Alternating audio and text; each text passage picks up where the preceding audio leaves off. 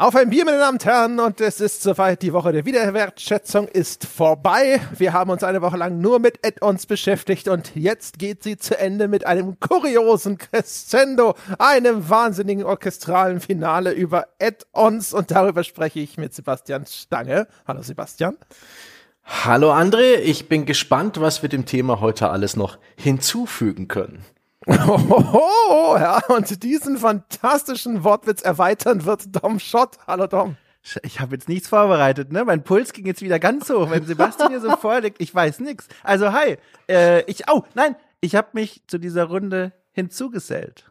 Oh, gar nicht ja, so gut. schlecht. Gar nicht so schlecht. Ja, wenn man nicht wie Sebastian seit Montag mit einem Block und einem Stift da sitzt und sich überlegt, mit welchem Knaller man in den Podcast startet, dann ist, dann kommt sowas dabei raus. Dafür würde ich eine 10 von 10 vergeben. Mein Pulver ist verschossen. Ab jetzt kommt nichts mehr. Du hast, du hast deine Schuldigkeit getan. Ja. Der Mann hat schon mal seine Pflicht erfüllt. Jetzt müssen wir alle unsere Pflicht erfüllen und über Getränke sprechen. Ich beginne. Ja. Ich, ich habe einen, einen wunderbaren äh, Männerschnupfen gerade. Deswegen oh. entschuldige ich die leicht nasale Aussprache hier und da, aber ich habe vorhin bereits ein Dampfbad hinter mir. Das war, ich glaube, das zweite in meinem Erwachsenenleben. Ich habe ein bisschen was falsch gemacht. Das Wasser war viel zu heiß. Ich glaube, ich habe mir Nase und Stirn verbrannt. Aber die Schleimhäute, ja, die sind abgeschwollen, ich atme besser durch, äh, ich bin äh, sonst beruhigt, aber deswegen wird es jetzt ganz vernünftig ein Brennnesselkräutertee von, ja, von so einem großen Hersteller, von Big T aus dem Supermarkt. Wie war denn bei dir die Badezusatzsituation? Ich bin ja Badezusatzkonnoisseur, hab da durchaus auch mir eine Expertise angebadet die letzten Monate und jetzt würde ich gerne mal wissen, verrätst du es oder zumindest die Geruchsrichtung?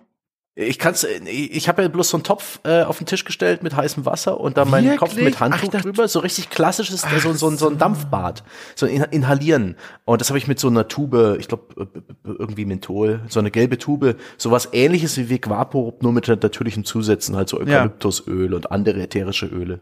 Ich hatte auch vorhin die völlig falschen Bilder. Ja. Ich habe aber sofort an schweißnasse Männer mit äh, Handtüchern um den Lenden gedacht, als Sebastian Dampfbart sagt. Dass mich ein behaarter Mann mit Birkenzweigen abreibt. Ja, ich, ja, ich habe eher, eher ans Vollbad gedacht, also mit Badewanne und habe dann mhm. überlegt, wie war denn das Wasser temperiert, dass du dir so ausgewählte Körperpartien nur verbrannt nee, nee, nee. hast. Also weil ich das über diesen Topf mit vormals kochendem Wasser gehalten habe, so. mit dem Handtuch zusammen, habe ich dann echt ein bisschen übertrieben. Und währenddessen hat es auch gar keinen Spaß gemacht. Ich habe gedacht, ich genieße das, aber Bullfug. Eine Minute später war mein Fazit, bäh, aber eine halbe, eine halbe Stunde später musste ich mir zähneknirschend eingestehen, nee, das ist schon, das hat schon was gebracht, das hat das alles beruhigt, das hat auch meine Nebenhöhlen so ein bisschen geöffnet. Gut, aber eben ja, ein, ein, ein Inhalationsdampfbad. Und ähm, ja, aber Dom, wenn du jetzt schon hier andeutest, dass du ein Badezusatzkonnoisseur bist, ja. ich habe extra in, in, in Angedacht deiner äh, Duftvorliebe äh, auch gleich ein Duftöl, ein Zirbenöl erhitzt oh. hier im Raum. Ja? Mhm. Soll ja anregend wirken. Oh, was, was, was, was kommt denn bei dir in die Badewanne? Ja, ich habe äh, eine ganze Weile herumexperimentiert, so wie es auch sein soll, und habe mich jetzt gesettelt bei den ganzen Kneipp-Produktreihen. Äh, da schätze ich nämlich vor allem diese Kneipp-Badesalze, weil ich glaube, wenn man genau auf die Rückseite der Packung guckt, wird man auch dort noch Zugaben finden, die man nicht in einem Badesalz äh, finden sollte. Aber durch die Konsistenz, es wirkt ja wirklich, als hätte da ein Bergarbeiter dieses Badesalz den Berg abgewrungen. Er ist da reingegangen mit der Spitzhacke und hat das Zeug rausgebrochen und mir in die Wanne gelegt. Und das gibt mir so ein gutes Gefühl. Also so ein Gefühl von, das kommt direkt aus der Natur. Und deswegen mag ich diese Badekristalle. Und da vor allem gibt es zum einen das klassische Erkältungsbad. Das ist, glaube ich, sehr eukalyptisch. Mhm, äh, Klassiker. geprägt. Genau. Und dann gibt's noch, und das ist aber ein Öl von denen, aber trotzdem sehr gut, ähm, auch so für die Badewanne zum Reinfüllen, Waldspaziergang. Und das oh. mag ich ganz dolle. Also ich, es ist nicht der Wald, den ich kenne, geruchstechnisch, aber man weiß, was sie meinen. Es ist so sehr, sehr bierkick und so, was wächst denn noch im Wald? Äh, Laubbaumig. Nadelbaumig vielleicht Nadelbaumig auch. ist auch dabei. Also das ist toll. Und es ist grün und das ist eh eine Freude fürs Auge. Also das sind die beiden Dinge, die mir einfallen. Schön. Ja. Was kommt denn in die Kehle? Ja, genau. Also, ich habe vor mir stehen einen frisch gebrühten Kaffee. Ähm, der hat vor allem den Hintergrund, ich war gestern in Hamburg äh, und habe da Tankbier getrunken abends, bevor ich in den Zug wieder musste. Und ich habe noch Moment, ist Tankbier das Bier, das man in 30 Sekunden wegzieht, weil der Zug gleich abfährt? Oder ist es von der Tanke? oh, das war sehr gut. Nein, uiuiui, den sage ich nicht kommen. Nein, Tankbier, ich habe auch nicht nachgefragt. Ich hatte ja auch Stress, ich musste ja zum Zug, aber ich wollte vorher noch in diese Kneipe und die sah nämlich sehr schön aus. Da waren so, so Lichter und so. Ich kann es ja mal verraten für die Hamburger draußen. Das war im Gloria. So, wer auch immer jetzt denkt, wow, da war ich. Äh, und das Tankbier, ich habe nicht gefragt, was es ist, weil ich hatte Zeitdruck, aber sie hat gesagt, das ist heute im Angebot und das hat sie aus so einem Tank raus, also gezapft. Und das schmeckte sehr süßlich und ich habe auf so einer Infobroschüre gelesen beim Rausgehen, da lag sowas aus, ähm, dass es eine Spezialität ist, weil das hat eine 15 Zentimeter dicke Schaumkrone und die wird zuerst reingefüllt und dann unter die Schaumkrone die Flüssigkeit. Und ich habe sowas noch nie in meinem Leben getrunken und fand das richtig lecker. Moment mal, die haben dir 15 Zentimeter Schaum eingeschenkt und ja. ist dir als Feature verkauft. und drunter, also es war im Angebot. Also ich fand das sehr lecker. Also mir hat es sehr gut geschmeckt. Der Schaum hat gestört, aber es gehört dazu. Es ist Hamburg, ey, du kannst den Hipstern alles verkaufen. Also Hamburg, vor allem, ich stelle mir auch gerade vor, wie das wohl entstanden ist mit dem Tankbier. Ja. Immer in der Woche, wo das Aquarium gereinigt wird, gibt's auch Tankbier. Also, es war sehr lecker. Es gab's auch bau aus bauchigen Gläsern und das finde ich immer schön. Das war so richtig, das kann man so in der, ich halte es gerade die Hand so auf, wie als würde man einen Schmetterling zum Landen einladen. So hält man dieses Glas in der Hand. Und, und das war so, ist so ein wohliges Gefühl. Das war richtig schön. Der Zeitdruck hat gestört, war wirklich nur kurz, aber, aber es war sehr lecker. Und das ist noch, hat immer noch Eindruck geschunden heute Morgen und deswegen habe ich mir heute einen Kaffeetag auferlegt. André, rette den Podcast-Titel. Ich möchte erstmal, erstmal möchte ich noch meine, meine Zustimmung zum Thema Zirbe zum Ausdruck bringen. Ah, sehr ja. gut. Ich stehe steh ja auch auf diesen, diesen Zirbenduft. Wir haben aus St. Anton haben wir Duschgel, Zirbenduschgel mitgebracht. Mm. Und das ist auch irgendwie so, weiß ich nicht, handgerührt, da quasi in der Region. Und es mhm. ist so eine richtige Bio-Flüssigseife, was bedeutet, es, es trocknet meine Haut und meine Haare aus. Und ich kriege auch manchmal ein bisschen Ausschlag davon. Aber ich benutze es trotzdem unverändert, weil es so geil riecht ist fantastisch. Zirbe ist das Beste, was einem passieren kann. Ja, und trinken tue ich einen Bergmann Export. Ich habe nämlich mit Schrecken festgestellt. Ich dachte eigentlich, ich hätte hier, wir hatten ja vor Urzeiten, war ja mal äh, bei den Herren von Retro Kompott, die ja auch so ein Spielemuseum betreiben und die hatten ja einen Charity-Stream. Und da waren Jochen und ich, um für die so ein bisschen die Werbetrommel zu rühren, damit die ihr Museum über Corona retten. Weiß ich auch gar nicht, wie die Geschichte ausgegangen ist. Wahrscheinlich hat die noch kein Ende. Egal, auf jeden Fall und da war jemand im Stream und dem haben wir versprochen, dass wir, äh, ich glaube, einen Monat lang oder so nur sein Ruhrpottbier trinken, wenn er jetzt hier ordentlich Geld in den Topf wirft. Das hat er gemacht. Und ich dachte eigentlich, ich hätte meine Schuldigkeit getan. Jetzt liegt hier noch ein Bergmann Export rum von dem guten Jason von damals. Jetzt habe ich gedacht, shit, das muss jetzt nochmal schnell weggetrunken werden. Das ist auch schon seit August abgelaufen, aber das wird schon gut gehen. Das ist ja Alkohol, das brennt ja nicht an. Das kannst du ja noch in einem Jahr reindrücken. Wir haben ja auch, äh, gab es nicht neulich eine Diskussion darüber, dass diese Haltbarkeitsdaten abgeschafft werden sollen, damit nicht so viele Lebensmittel weggeworfen werden. Mhm. Seht ihr, ich bin ein Vorbild für uns alle. Ja, ich habe heute eine Milch aufgemacht, die ist, war schon eineinhalb Monate drüber und ich habe es nicht gesehen, aber, aber dann gesehen. also das war heute. Passt gut. Hast du gar nicht gar keinen Aufdruck gebraucht, oder? Die nee. Milch sagt dir schon, ja, welche, was die Stunde geschlagen hat. Ich, ich hätte schon am Schutt, am Schüttel, am, am Einschüttgefühl merken sollen, dass es irgendwie so, so, so, so, so schluckartig geht. Nicht wie sonst, als, sondern die Packung, die ist immer so nachgerückt. Naja, jedenfalls, ich hab's gelassen. Sehr schön. Dann sind wir ja perfekt vorbereitet. Beziehungsweise ja. eigentlich ist das ja, ist ja gecheatet, ne? Der Dom, der dobt sich jetzt hier mit seinem Kaffee schön hoch, ja. während ich hier mir, ja, pflichtschuldig Gehirnzellen wegschieße. Mhm. Ja, gut. Da, da, wissen wir ja wohl, wie diese Diskussion verlaufen wird.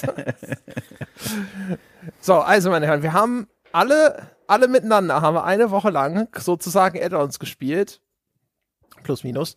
Und äh, jetzt, jetzt geht es darum zu verhandeln, wie war denn dieses Erlebnis? Was gibt es für Erkenntnisse zum Thema Add-ons? Wie sind wir denn in diese Woche reingegangen? Also ich kann es gleich sagen, ich habe, glaube ich, vorher also ich habe bestimmt, also seit seitdem, seit mein, im Laufe meiner professionellen Karriere habe ich, glaube ich, noch nie freiwillig ein Add-on gespielt und Boah. selbst aus beruflichen Gründen habe ich ganz wenige ganz, ganz wenige überhaupt angefasst. Das war jetzt das erste Mal seit gefühlten Ewigkeiten, dass ich wieder ein Add-on gespielt habe. Falle aus dem Add-on-Kosmos normalerweise total raus. War das bei euch auch so oder wart ihr vorher schon Add-on-Konsumenten? Ich, ich kann das mal kurz beantworten. Ich bin das genaue Gegenteil. Add-on versiert liegt aber vor allem an einem Genre, das ich sehr gerne spiele, und zwar Strategiespiele. Und da denke ich vor allem zum Beispiel an Civ, aber auch an die Total War Spiele. Und die sind Add-on-DLC geprägt. Da gehört es zum Spielerlebnis fast schon dazu, nicht nur das Hauptspiel zu spielen, sondern auch die nachgereichten Völker und Helden und, und teilweise auch Features sich zu installieren. Das heißt, der Sprung quasi äh, in den Add-on-Geldbeutel, das ist einer, der mir vertraut ist. Bei mir ist es auch so, dass ich durchaus schon Erfahrungen mit Add-ons gesammelt habe, aber das alles bei Spielen, wo sie sich besser einfügen. Sagen wir mal sowas wie, wie Diablo 2, da habe ich das Add-on sehr gemocht. Oder auch, ich habe es nicht lang gespielt, aber das von Diablo 3 gefiel mir auch sehr gut. Und auch sowas wie 4X-Strategiespiele, da bevorzuge ich die Add-ons, aber da bin ich niemand, der sie, der sie schnell und, und zügig braucht. Da bin ich einer, der den der den Tipp befolgt, den Jochen oft gibt und selten selber durchzieht, äh, mir irgendwann eine Komplettversion zu kaufen von solchen Spielen, wenn sie mich interessieren. Aber hier und da habe ich tatsächlich ein Add-on äh, mir gerne gekauft, allerdings sehr selten, aus sehr begrenzten Gründen. Das wird zu verhandeln sein. Ich habe mich, ich erinnere mich, ich habe mal ein Add-on testen müssen. Und zwar so eins, wo man direkt als Spieleredakteur mit den Augen rollt. Äh, muss das sein? Was würdest du tun, André Peschke, wenn dir jemand sagt, ähm, hier, der neue Singleplayer-DLC für Assassin's Creed Unity, wir erinnern uns, das spielte im revolutionären Paris. Ähm, das heißt Dead Kings. Es spielt in äh, Franciade, äh, wie auch immer man das ausspricht, heute besser bekannt als Saint-Denis mit seiner Nekropole. Hast du Bock drauf? Ich habe gesagt, nein, mach's trotzdem, wurde mir gesagt. Und weil du hast doch schon Assassin's Creed Unity getestet. Und da habe ich mich hingesetzt. Und das war wirklich so ein Fall von, ach, ja, okay, gut Spiel okay, was hast du alles? Ach, mehr Missionen. Mhm, mhm. Ja, tatsächlich, es ist eindeutig ein neuer Schauplatz. Es ist exakt dasselbe Spiel. das habe ich nicht gern gemacht. Also ich äh, äh, tatsächlich Assass ein Assassin's Creed DLC zu spielen, das war damals, als ich die Idee zu dieser Themenwoche hatte, sogar das erste, was mir eingefallen ist. Weil es gab ja für Assassin's Creed ich glaube, es war Odyssey, diesen mhm. Atlantis DLC. Mhm. Und ich weiß noch, wie ich in dem Spiel damals an die Tür Richtung Atlantis kam und dachte, ah, cool. Und das Spiel mir dann sagte, haha, später. Und ich so, oh, du mieses Stück, Assassin's Creed Odyssey. und dann habe ich als erstes gedacht, ah, das könntest du mal nachholen. Das hätte dich ja interessiert. Ja, weil Haller hatte ja auch, ne, das, das, das Spiel, dass ihr alle nicht mochtet, was mich zum Durchdrehen bringt und ich sehr mochte, das hat ja auch äh, theoretisch ein DLC im Angebot gehabt für uns. Ja, ich finde sogar, die beiden Spiele sind ein bisschen besser geeignet für ein Add-on, weil sie strukturell einfach viel länger gespielt und ausdauernder gespielt werden wollen. Das sind die DLCs jetzt dann auch einigermaßen zeitnah zum Release erschienen und da passt es bei so Rollenspielgeschichten eben bei diesem Assassin's Creed Unity, was zwar schon so viel Open Soft, äh Quatsch, was auch viel Open World Formel bietet, also Dinge, die man abzugrasen hat, äh, die man so zu diese Waschliste, die es noch zu erledigen gilt, aber wenn man das einmal durchgespielt hat, Gibt es da nicht viel Grund, den ganzen Rest auch noch zu erledigen? Weil es gibt da nicht diesen Rollenspielunterbau, diese, dieses Loot, was man da noch finden kann, diese Maximalwerte des Charakters, die man da noch irgendwie ausbauen kann. Und deswegen empfand ich das da als irgendwie nicht sehr interessant. Und damals äh, war das auch noch nicht so vorbereitet. Ich finde die Idee, dass man dann eben in dem Spiel äh, plötzlich vor etwas sehr Interessanten steht. Ich wette, das Tor nach Atlantis in Assassin's, in Assassin's Creed Odyssey, das war nicht scheiße designt, sondern auch irgendwie hat neugierig gemacht. Und das ist doch schon irgendwie äh, ein guter Anknüpfpunkt für so ein Add-on. Auch wenn es mich vielleicht auch ein bisschen nerven würde, so nach dem Motto, ey, warum nur scharf machen, aber mich nicht ranlassen, ihr Schweine.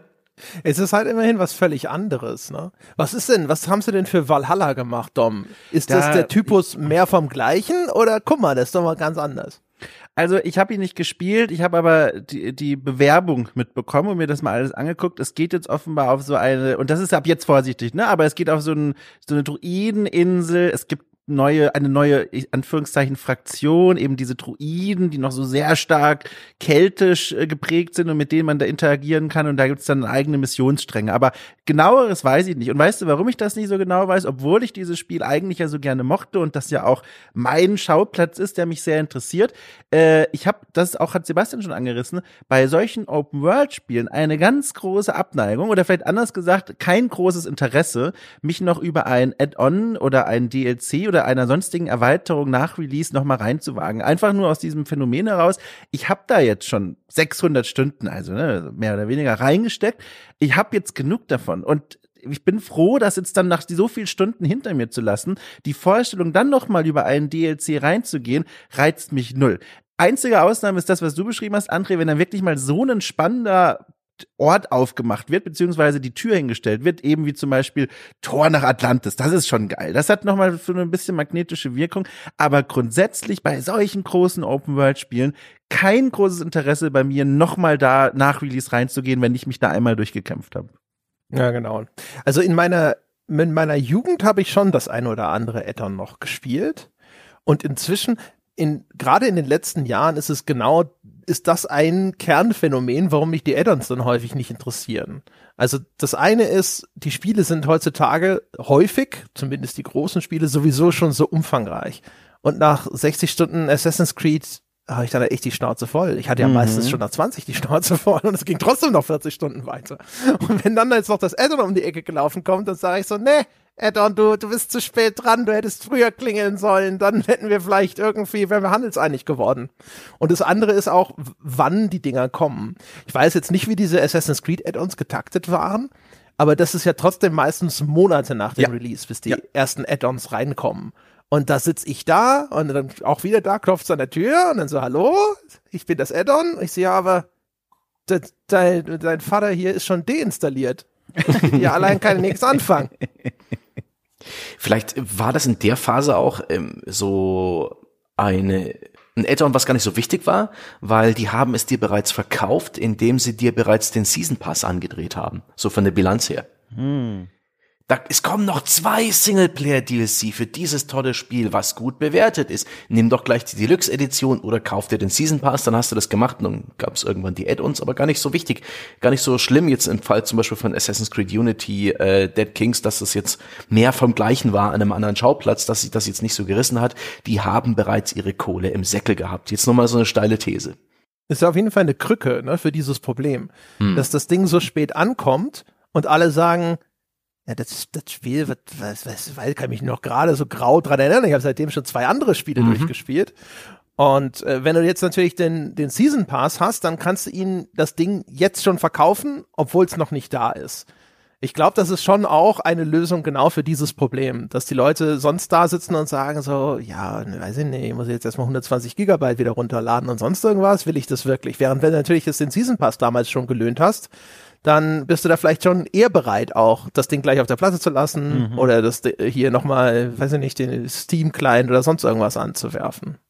Hm. Und das beleuchtet auch ein bisschen ein anderes Problem, was Add-ons einfach designtechnisch haben, nämlich dass du einen Spieler wieder abholen willst mit dem Gameplay, mit dem Spiel, was er vielleicht schon seit Monaten nicht mehr gespielt hat, wo er der Meinung war, ich bin durch ich glaube, früher war das viel einfacher, wo wir insgesamt weniger unterschiedliche Spiele gespielt haben und auch einzelne Spiele viel gründlicher, viel ausführlicher und auch mehrmals, dass ähm, die Ablenkung so groß ist, das Angebot, die Vielfalt, was allein an Free-to-Play, an Free-to-Play und Multiplayer drin ist oder an, des, an deinem Pile of Shame, dass du da echt ein Problem hast, die Spieler wieder abzuholen. Und dann hast du eben die Frage, was erwartest du von denen? Erklärst du denen das Spiel nochmal? Kannst du sie fordern, als wären sie gerade im Endgame gewesen? Wissen die überhaupt noch, was es zu tun gibt? Ich, ich, ich, also ich glaube, das hängt sicherlich auch mit der Auswahl der Spiele zusammen, weil die heute eine wesentlich größere ist natürlich als damals. Aber ich glaube, es ist weniger eine Frage des Früher und Heute, sondern vielmehr der Genres, die, die man da anspricht. Wir haben es ja schon bei diesen Open-World-Spielen eben äh, beschrieben. Der Magnetismus eines Add-ons für eines dieser Spiele, der ist geringer aus mhm. den von uns beschriebenen Gründen als, und das ist zum Beispiel ein, ein Genre, das ich eben schon erwähnt habe, das mich immer wieder dazu bringt, Add-ons zu kaufen, äh, Strategiespiele, die man vor allem auch im Multiplayer spielt. Also von früher früher in Age of Empires 2 The Conquerors bis heute, wie gesagt, die Total War Spiele. Da ist eben dieser große Magnetismus. Du hast ja immer wieder in diesen Matches, ob jetzt gegen die, gegen die KI oder gegen andere Spieler, ähm, immer wie beim Fußball dieselben Regeln, dasselbe Spielfeld und dieselben Regeln. Klar, mhm. es gibt Variationen, ne, unterschiedliche Einheiten und so weiter. Aber du hast irgendwann mal das ganze Instrumentarium kennengelernt. Aber die Spielprinzip ist immer das gleiche. Und die Add-ons, die bringen neue Spielzeuge. Die, die bringen dir neue Möglichkeiten, neue Taktiken, neue Entscheidungsmöglichkeiten. Und das, finde ich, spielt diesem Gedanken eines Add-ons viel mehr entgegen, weil es diese, dieses, wie so ein riesengroßer Wurstsalat, in dem man hm. nochmal neue Zutaten reinschmeißt. Und man hat immer noch einen Wurstsalat, aber er schmeckt jetzt ein bisschen reicher und da sind mehr Töne drin, aber er hat immer noch den Wurstsalat und niemand muss einem erklären, wie man den essen muss, sondern er schmeckt jetzt einfach reicher und das funktioniert bei Strategiespielen so, so gut. Ich habe ja, ich habe ja auf Twitter habe ich ja eine, eine, ganz ausgefeilte Umfrage gemacht. Ja. Ja. Mit so viel Vorlaufzeit, da habe ich vorhin schon gelacht. Ja, also ich, da habe ich ja da schon gesagt, also weißt du, was äh, auf Social Media, ne, was da nach vier, vier Stunden nicht äh, schon beantwortet wurde, da passiert doch nichts mehr. André, drück doch mal die Zeit aus, die vergangen ist seit dem Posten der Umfrage ja. und dem aktuellen Uhrzeitpunkt der Aufnahme, ähm, bitte in Minuten. Ja. ja also ich sag das doch, 240.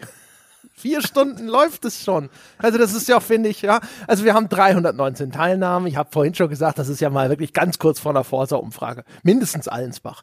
Ja, also viel, viel akkurater wird es ja jetzt auch nicht mehr.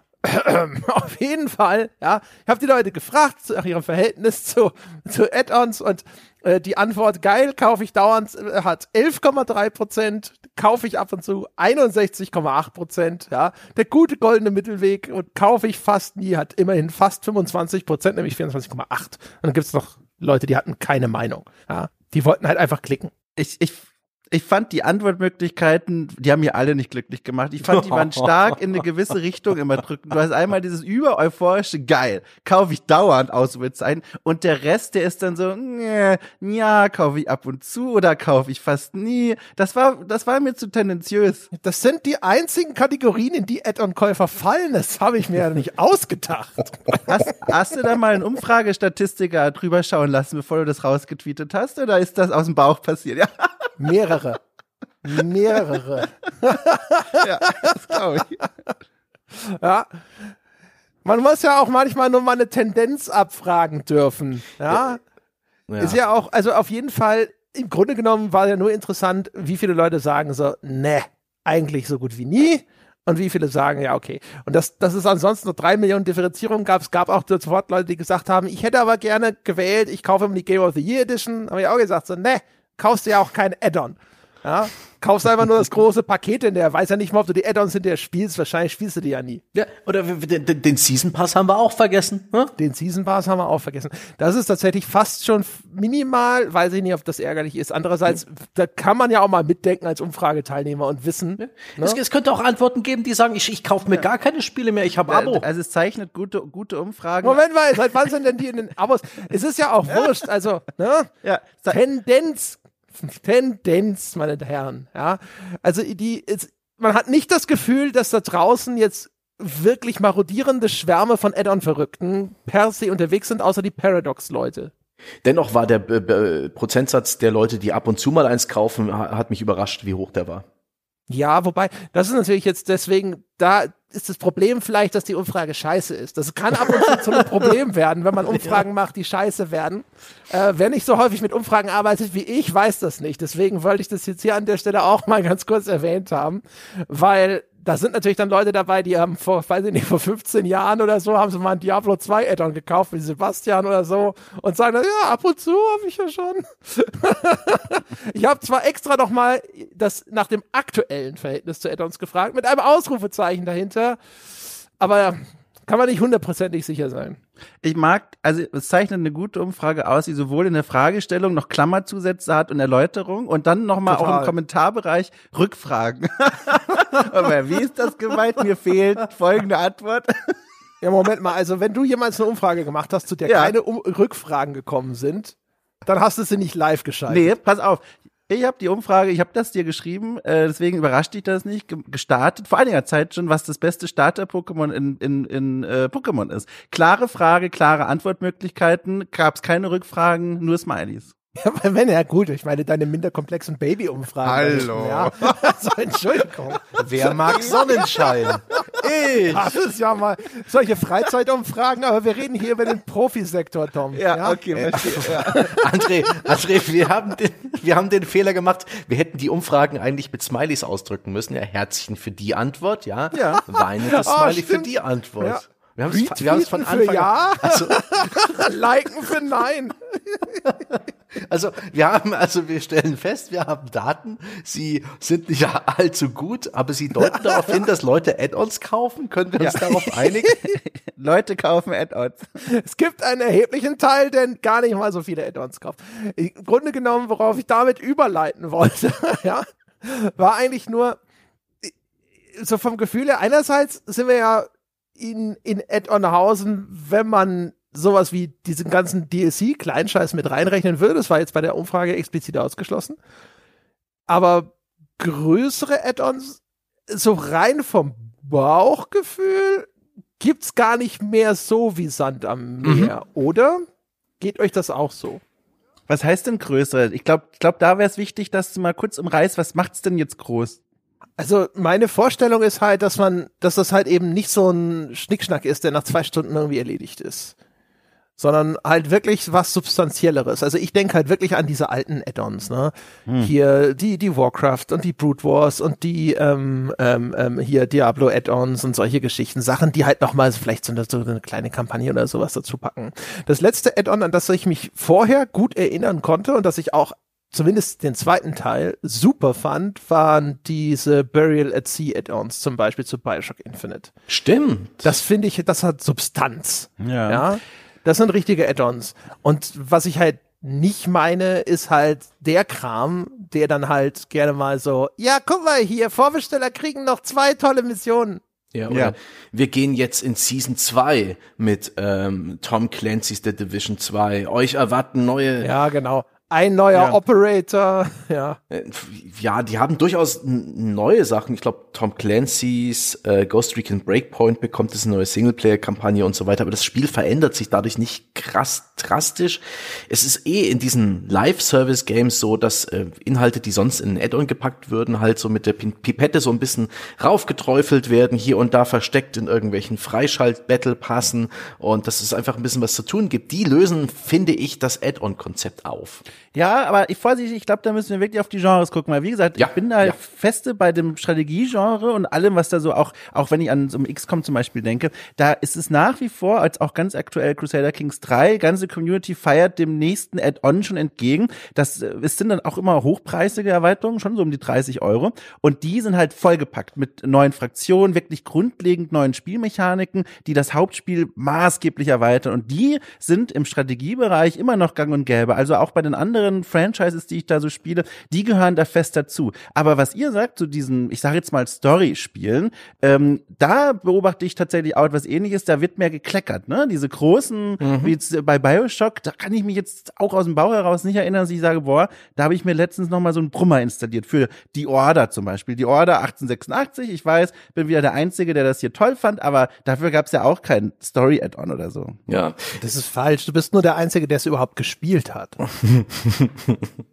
Falsch. Ich habe all meinen Kollegen äh, damals äh, Versionen gekauft und selbst installiert. Ich meine, in dieser Runde. ja, also, Aber auch im Strategiesektor gibt's doch diesen Schnickschnack auch genauso mit so hier ein neues Volk DLC. ja, genau. Al- Also, oh, wobei, oh, ist das Schnickschnack, könnte man auch streiten, aber du hast recht. Aber die gibt's noch oben drauf. Also es gibt trotzdem die großen Brummer mit einer Regelmäßigkeit. Das ist wichtig. Und, und hier muss ich doch mal zustimmen. Es gibt Genres, wo Add-ons einfach sehr viel besser funktionieren. Genres, die halt, ja, wie er schon beschrieben hat, aus, aus festen Regeln bestehen und einem, einem Kern-Gameplay, das du irgendwann drauf hast und die du dauerhaft spielst, die du nicht, wie sagen wir, in Uncharted durchspielst und erlebt hast, sondern mit denen du dich beschäftigst. Und da ist ein Add-on hochwillkommen und gerade sowas wie ein Dungeon Crawler, ob das jetzt ein Grim, äh, Grim Dawn ist, wo ich mir auch das Add-on gekauft habe übrigens im Steam Sale mal, oder ein Diablo oder, oder sowas in der Art, da passt das. Du hast ähm, neue, neues Loot, du hast neue äh, Charakterklassen, neue Zaubersprüche oder sowas. Du hast vielleicht wie im Fall von Diablo, Lord of Destruction, neue Mechaniken mit den Runenwörtern, die sich auch auf den Rest des Spiels ausbreiten, was den Reiz dieser Add-ons ausmacht. Dasselbe geht, äh, gilt genauso für Strategiespiele, neue Völker, neue Maps, neue Mechaniken, vielleicht sogar Sachen wie Religion und äh, was war es bei Civilization 6, was dann noch später mit hinzugefügt wurde. Oh, sowas wie hier Umweltzerstörung. Der Weltkongress war, glaube ich, auch eine Neuerung. Äh, Stimmt. Also so viele komplexe Sachen kommen dazu und das tut sowas wie in Civilization 6 auch echt gut. Man denkt sich ja, vielleicht wenn man sowas sieht wie Resident Evil DLC war bereits auf der CD oder auf der DVD mit vorinstalliert, so dass du unlockst ihn bloß und, und das gibt dann einen riesen Aufschrei. Wenn all diese Features und Funktionen und Zwiebelschichten bereits im Civilization 6 beim Launch drin gewesen wären, okay, das Balancing und die KI hätte es gern schon haben können, aber das wäre einfach furchtbar, sich dieses Spiel beizubringen, dass das mit Add-ons, von Add-on zu Add-on dieser Reihe immer komplexer wird. Das ist ganz großartig. Das, das, das finde ich, steht auch solchen Hardcore-Strategiereihen wie denen von Paradox sehr gut. Und da gibt's noch ein weiteres Genre, und zwar Extra-Strategie in gewissem Maße und auf jeden Fall auch Roguelike-Spiele. Alles, was so Run-basiert ist. Ob das ein Slay the Spire ist oder ein Monster Train oder Dead Cells auch zum Beispiel, ja. Ganz genau. Weil die spielst du ja eh immer durch, von vorn bis hinten. Machst du halt deinen Run durch die verschiedenen Welten, entwickelst deinen Helden weiter mit Artefakten, mit Waffen und wenn du mit dem Add-on einfach plötzlich zum Beispiel eine neue Heldenklasse bekommst, vielleicht in einem Kartenspiel eine ganz neue Mechanik und neue Synergieeffekte zwischen den Karten und dann vielleicht noch ein neuer Secret Boss oder noch irgendwie einen anderen Kniff, dann ist das einfach perfekt, weil du hast das Spiel eh installiert, du spielst es eh gerne, wenn das so ein Dauerbrenner ist, da ist ein Add-on höchst willkommen. Also diese vier Genres für mich sind, äh, sind einfach wahnsinnig gut für Add-ons geeignet. Andere hingegen schwieriger. Ja, vor allem, also vielleicht sind sie halt auch deswegen so gut geeignet, weil sie sich eher für diese Häppchenstrategie eignen. Und vielleicht ist die dem klassischen großen Add-on-Paket tatsächlich insofern auch überlegen, weil das dann auch ein bisschen schneller kommen kann. Also es entsteht eben nicht dieses Ding, so nach dem Motto, das Add-on kommt, wenn du mit dem Spiel eigentlich schon seit sechs Monaten abgeschlossen hast. Und weil das dann halt eben sag ich mal, für dich eben, du hast ja schon selber beschrieben, das ist dann hinterher so ein bisschen, als wäre das Hauptspiel das Tutorial gewesen und jetzt mhm. kommen nach und nach die zusätzlichen Spielmechaniken, die freigeschaltet werden. Du bezahlst sie halt nur. Mhm. Ist schon, ist schon ein bisschen knifflig. Ich, ich habe den Eindruck, dieses, dieses große Add-on, dieses umfangreichere, was gleich mehrere Sachen im Gepäck hat, was auch ein bisschen was wiegt in Sachen Preis, aber auch Spielzeit, das ist in den Genres schon echt willkommen und da passt es auch gut. In, in anderen würde es vielleicht gar nicht so gut funktionieren. Was haben wir denn bei Open-World-Spielen? Da haben wir oft die Erweiterung einer Region. Frozen Frozen Wrath, glaube ich, war das bei Monster Hunter World ähm, und irgendwie Frozen North, ich glaube, die hießen beide Frozen bei ähm, Horizon Zero Dawn oder eben diese Inselerweiterung für Ghost of Tsushima.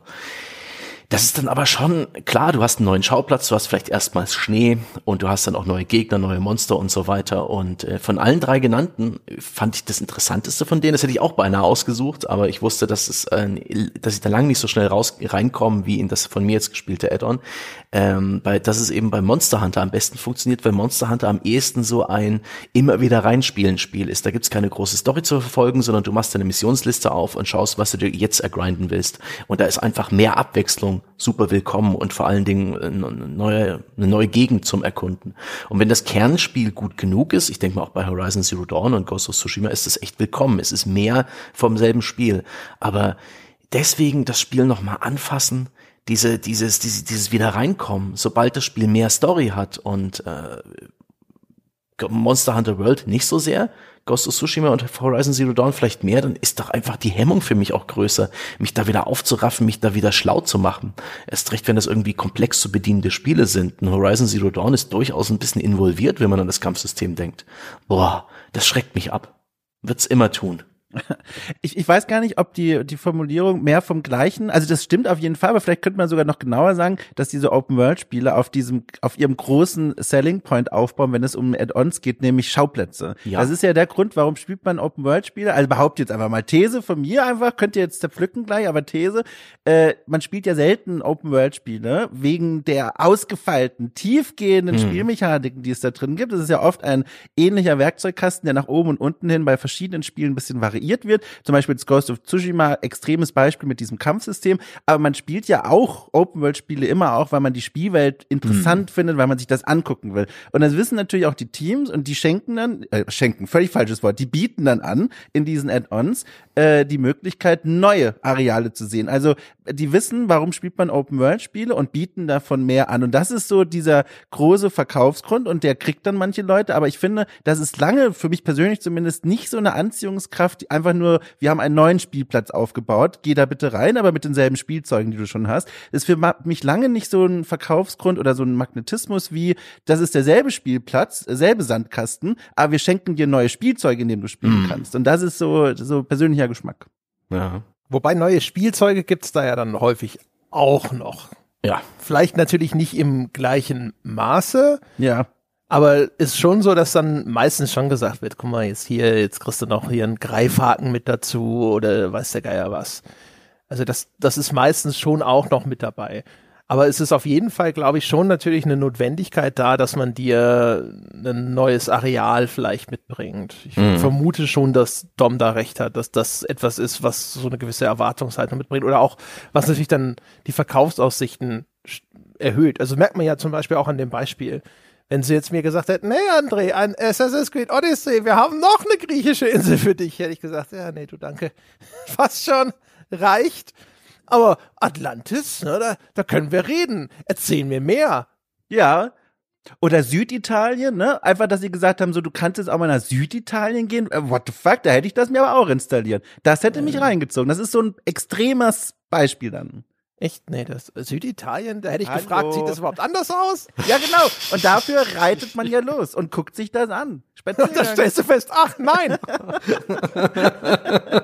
ja.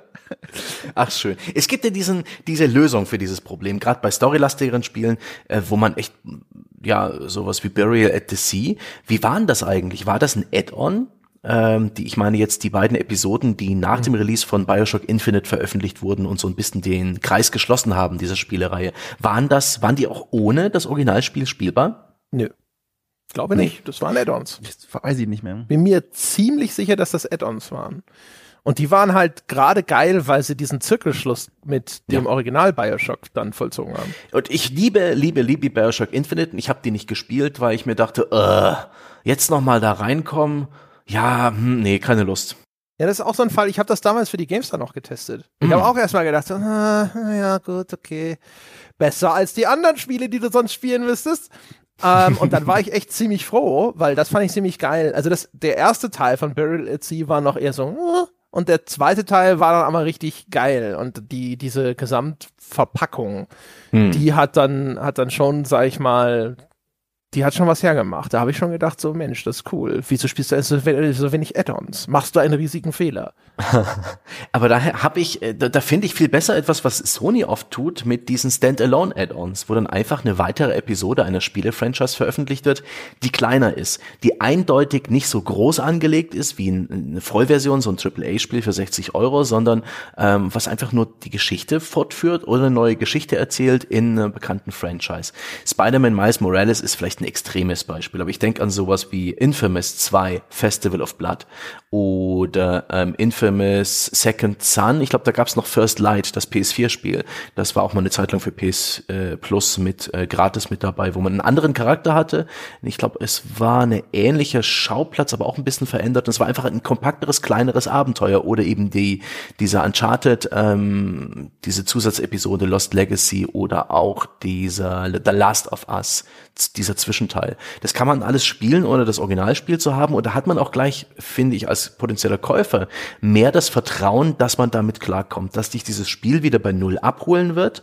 Äh, ich muss jetzt nicht noch irgendwie meine alte Version raussuchen, sondern ich, ich kaufe mir, ich, ich installiere mir das. Es wird wie ein, ein kleines Singleplayer-Spiel oder so ein kleines Open-World-Spiel funktionieren. Es ist so eine Art Zwischenmahlzeit. Aber es hat zum Beispiel bei sowas wie Infamous, da ist es doch viel schöner, die Aussicht eine, eine, so eine Open World Superhelden Progression von vorn zu beginnen. Die waren nicht so ausgefeilt, die Story nicht so lang, aber du hast wieder das dasselbe Spielgefühl bloß auf weniger Umfang konzentriert und das finde ich ist ein sehr schöner Mittelweg, gerade wenn es darum geht, Geschichten zu erzählen. Also Burial at Sea und so weiter. Ich glaube, das hat mich vielleicht sogar abgeschreckt, dass der Aufwand nochmal die den der Bioshock zu installieren. Oder bin ich jetzt gerade nicht sicher? Ich meine, das das, das schließt sich ja nie aus. Also du könntest ja auch da genauso so eine Ausführung oder sonst was machen. Der Vorteil ist halt hier, dass es theoretisch auch Leute kaufen können, die das Originalspiel noch nicht besitzen, die da mhm. jetzt irgendwie reinschnuppern und dann hinterher sagen, ah, das war ja toll, jetzt hole ich mir das Originalspiel noch oder sowas. Oder man hat das Spiel gespielt und man hat's nicht mehr. Ich bin auch jemand, der Gebrauchsspiele relativ schnell im Freundeskreis los wird. Ähm Und es ist ja auch dann irgendwie doof, wenn dann Add-on erscheint und du hast das Original nicht mehr. Ich finde, mhm. wenn die, wenn die auf eigenen Beinen stehen können, dann sollte man sie auch auf eigenen Beinen veröffentlichen. Bei sowas wie einem Diablo oder diesen systemischen Spielen, über die wir eher geredet haben, da geht das natürlich nicht. Im Gegenteil, da musst du es andersrum machen. Aber das fand ich, das, das finde ich sehr gut. Und ich habe jetzt auch hier Prey Moon Crash gespielt, eine, ein Add-on zu Prey äh, aus dem Jahr 2017 von den Arcane Studios. Und das ist so ein ganz klassisches Spiel, wo du das Hauptspiel brauchst. Und ich finde fast, wenn man da noch ein bisschen was gedreht hätte in Sachen Tutorialisierung, dann hätte das Ding auch wunderbar auf eigenen Beinen stehen können. Aber so ist es halt ein, eins dieser Bastarde, die von dir wissen wollen, dass du, ja, du hast doch offensichtlich gerade Prey durchgespielt, bist bewandert in all den vielen Features und Systemen unseres Spiels. Wir erklären dir deswegen praktisch nichts. Da, alle Systeme, viel Spaß. Ach, wir haben übrigens ja, noch mehr. Ja, genau. Boah. Aber das ist ja eh bekloppt, ne? Das, das ging mir ja sogar bei Outer Wilds so. Und dabei war das jetzt also das meiste, das, das hatte ich schon noch im Kopf. Aber da gibt's ein System, da gibt's diese Geistermaterie in Outer Wilds, wo ähm, unsichtbare Materie in dieser Welt herumschwebt und die siehst du eigentlich nicht. Und du musst dann Fotos machen, um die sichtbar zu machen. Und ich hatte das völlig vergessen wie man sich da durchmanövrieren kann, also wie man die sichtbar macht. Ich habe nur das, da es gibt so Hinweise, das sind über so kleine Kristalle am Boden, wo diese Geistermaterie auftritt, da kommt auch eine Warnung im Spiel. Und das Spiel war auch so, ja, du weißt ja, was zu tun ist. Ich so, nee, das ist ein Ja oder so her Spiel. Was weiß denn ich, wie das ging? Keine Ahnung. Dann musste ich das erstmal wieder googeln. Wie, was, was war denn jetzt mit der blöden Geistermaterie? Das finde ich immer echt irgendwie befremdlich. Also gerade wenn Add-ons so spät rauskommen, dass die so tun, als hätte das Ding gestern durchgespielt. Ja. ich hatte bei dem Frostpunk DLC, da habe ich ja geschrien, dass ich hab's ja in meiner Wertschätzung erzählt. Klammer auf, hören Sie die bitte nach, liebe Damen und Herren. Ich benutze die Sie-Form, es ist mir also ernst. Klammer zu. Oho. Mit Nachdruck hier. Ja, genau. Nee, nee, genau. Und da äh, habe ich mich also gequält, weil das war, also, um es kurz zu machen, das Spannende an diesem DLC von Frostpunk war eben, was mich ja auch so gereizt hat, das mal dann mit euch zu besprechen und mal selber zu spielen. Es ist immer noch im, selben, im Grunde ein Frostpunk, hier Postapokalypse, der Winter kommt, äh, vorsichtig, äh, Menschheit muss irgendwie Prinzipien wahren und trotzdem überleben, aber die Apokalypse ist eben noch nicht ganz da. Und dadurch ändern sich komplett das Spielgefühl und was die Leute von einem erwarten, während man ihnen da Überstunden aufbrummt und verwaltet und all das. Und ich bin daran so gescheitert und das hat mir auch gar nicht gefallen, in welche Richtung dieses Spiel so oder dieses Add-on mit mir wollte. Und das war so interessant, weil ich auch gleichzeitig gemerkt habe, die wollen schon, dass du voll drin bist. Sie weisen mich fairerweise auch hin und sagen, hey, das ist jetzt keine einfache Erweiterung. Aber das hat für mich als jemand, der dann, wie ja sicherlich nicht als einziger Mensch da draußen, nach langer Zeit mal zu Frostpunk zurückkehrt und sieht, ach guck mal, da gibt's ein DLC oder ein Add-on und das spiele ich mal. Äh, das war sehr frustrierend. Also alleine schon so mechanisch frustrierend, was noch gar nicht inhärent das Spiel betreffend war. Und das war so, oh, da habe ich aber geschrien. Da habe ich geschrien. Ich meine, der, der Entwickler, der vor der Entscheidung steht, ein Add-on zu machen, muss sich ja häufig tatsächlich genauso diese Frage stellen. Also für wen entwickle ich das denn jetzt? Also was man ja auch gerne beobachtet, ist zum Beispiel, dass ein Entwickler sagt, okay, das kaufen hinterher eh nur so die richtigen Cracks, also dann mache ich das richtig beinhart. Schwierigkeitsgrad muss höher sein als am Ende vom Originalspiel. Oder aber eben auch, dass eben solche Entscheidungen getroffen werden und man sagt, gehe ich in Richtung, ich gebe ihnen mehr vom Gleichen oder ich mache was Originelles. Ich habe so das Gefühl, Sebastian ist der einzige von uns, der mit dem Ansatz, ich mache was Originelles bei dem Prey Moon Crash hinterher zufrieden war, weil er nicht das Hauptspiel eigentlich schon nicht mochte. Ja. Ich saß bei Outer Wilds da und sagte, ja, ich will mehr vom Gleichen, deswegen bin ich hier, bitte noch mal die große Pommes. Und dann, dann hat es in der ersten Hälfte hat es das gemacht und in der zweiten Hälfte hat es gesagt, so, jetzt habe ich aber noch ein paar richtig neue Ideen. Ich so, was machst du denn da? Was soll das denn? Da, deswegen bin ich doch gar nicht da. Pommes habe ich gesagt, was macht die Bratwurst hier? Wieso ist da Chili drauf? Das ist alles falsch. ich, ich, möchte, ich möchte ganz kurz was erzählen. Ähm, also das passt dazu, aber ich habe auch schon die ganze Zeit gegeiert, weil ich das mal machen kann. Ähm, weil das passt jetzt sehr gut dazu, ein Add-on, äh, das grundlegend Spielprinzip verwendet, aber dann um eine originelle Neuerung erweitert und mich aber glücklich gemacht hat. Dann möchte ich ganz kurz erzählen, weil das, glaube ich, eins ist, das äh, zum einen schon sehr alt ist und zum anderen auch untergegangen ist im Strudel der Zeit. Und zwar äh, Rome Total War Alexander aus dem Jahr 2006. Und das war der Knaller. Lasst es mich ganz kurz skizzieren und dann dürft ihr weiterfahren. Aber das ist, das ist wirklich, das ist mir wichtig. Total War Rome, einfach toll. 2005 ist es, glaube ich, erschienen. Äh, super tolle äh, Globalstrategie um den Mittelmeerraum herum. Äh, europäische Antike, cool. Rundenstrategie mit diesen 3D-Echtzeitschlachten. Und das war, ne, wie ich schon beschrieben habe, rundenbasiert. Du kannst da spielen als Römer oder Griechen, alles egal. Und hast dann alle Zeit der Welt im Grunde, sehr viel Zeit, dein Imperium aufzubauen. Und Rome Total War Alexander hat diese Idee genommen, also wieder Welt erobern, Städte verwalten, immer besser, immer mächtiger werden, aber dem ein Zeitlimit gegeben. Die Idee war nämlich folgende. Du spielst als Alexander der Große und seinen äh, Feldzug über Kleinasien bis nach Indien nach. Und du musst wie der historische Alexander, der da wie ein D-Zug durchgeprauscht ist durch diese Landschaft, äh, innerhalb von, ich glaube, 50 Runden die komplette Spielwelt erobern, eine Mindestzahl an Provinzen. Und das baut auf demselben Spielprinzip auf, ne? Ausbreiten, Städte verwalten und so weiter, aber gibt dir einen Timer, der gleichzeitig durch das historische Setting begründet ist. Und ich weiß nicht, das war, glaube ich, zu der Zeit, wo ich einen Abschlussball in der Schule gemacht habe, irgendwie neunte Klasse oder so. Ich war begeistert. Also ich habe ich hab gejauchzt und gejubelt und habe auch kurz überlegt, einen, wie nennt man das dann, einen Reitführerschein zu machen, dass man reiten darf, weil ich das so toll fand, was Alexander in dem Spiel gemacht hat. Äh, ganz prägende Erfahrung äh, wollte ich mit euch teilen. Moment, du, du, wolltest, du wolltest dir einen Reitschein zulegen, um bis Kleinasien durchzumarschieren?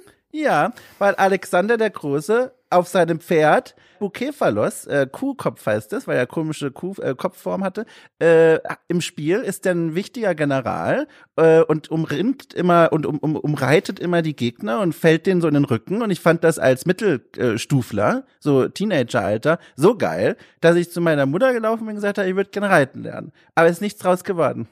Hattest du so, so kleine Gewaltfantasien? Jetzt zeige ich es den Doofen vom Schulhof. Ich, ich werde sie umreiten. Mit der Kavallerie von Makedonien werde ich über die Pausenhofbullis drüber laufen.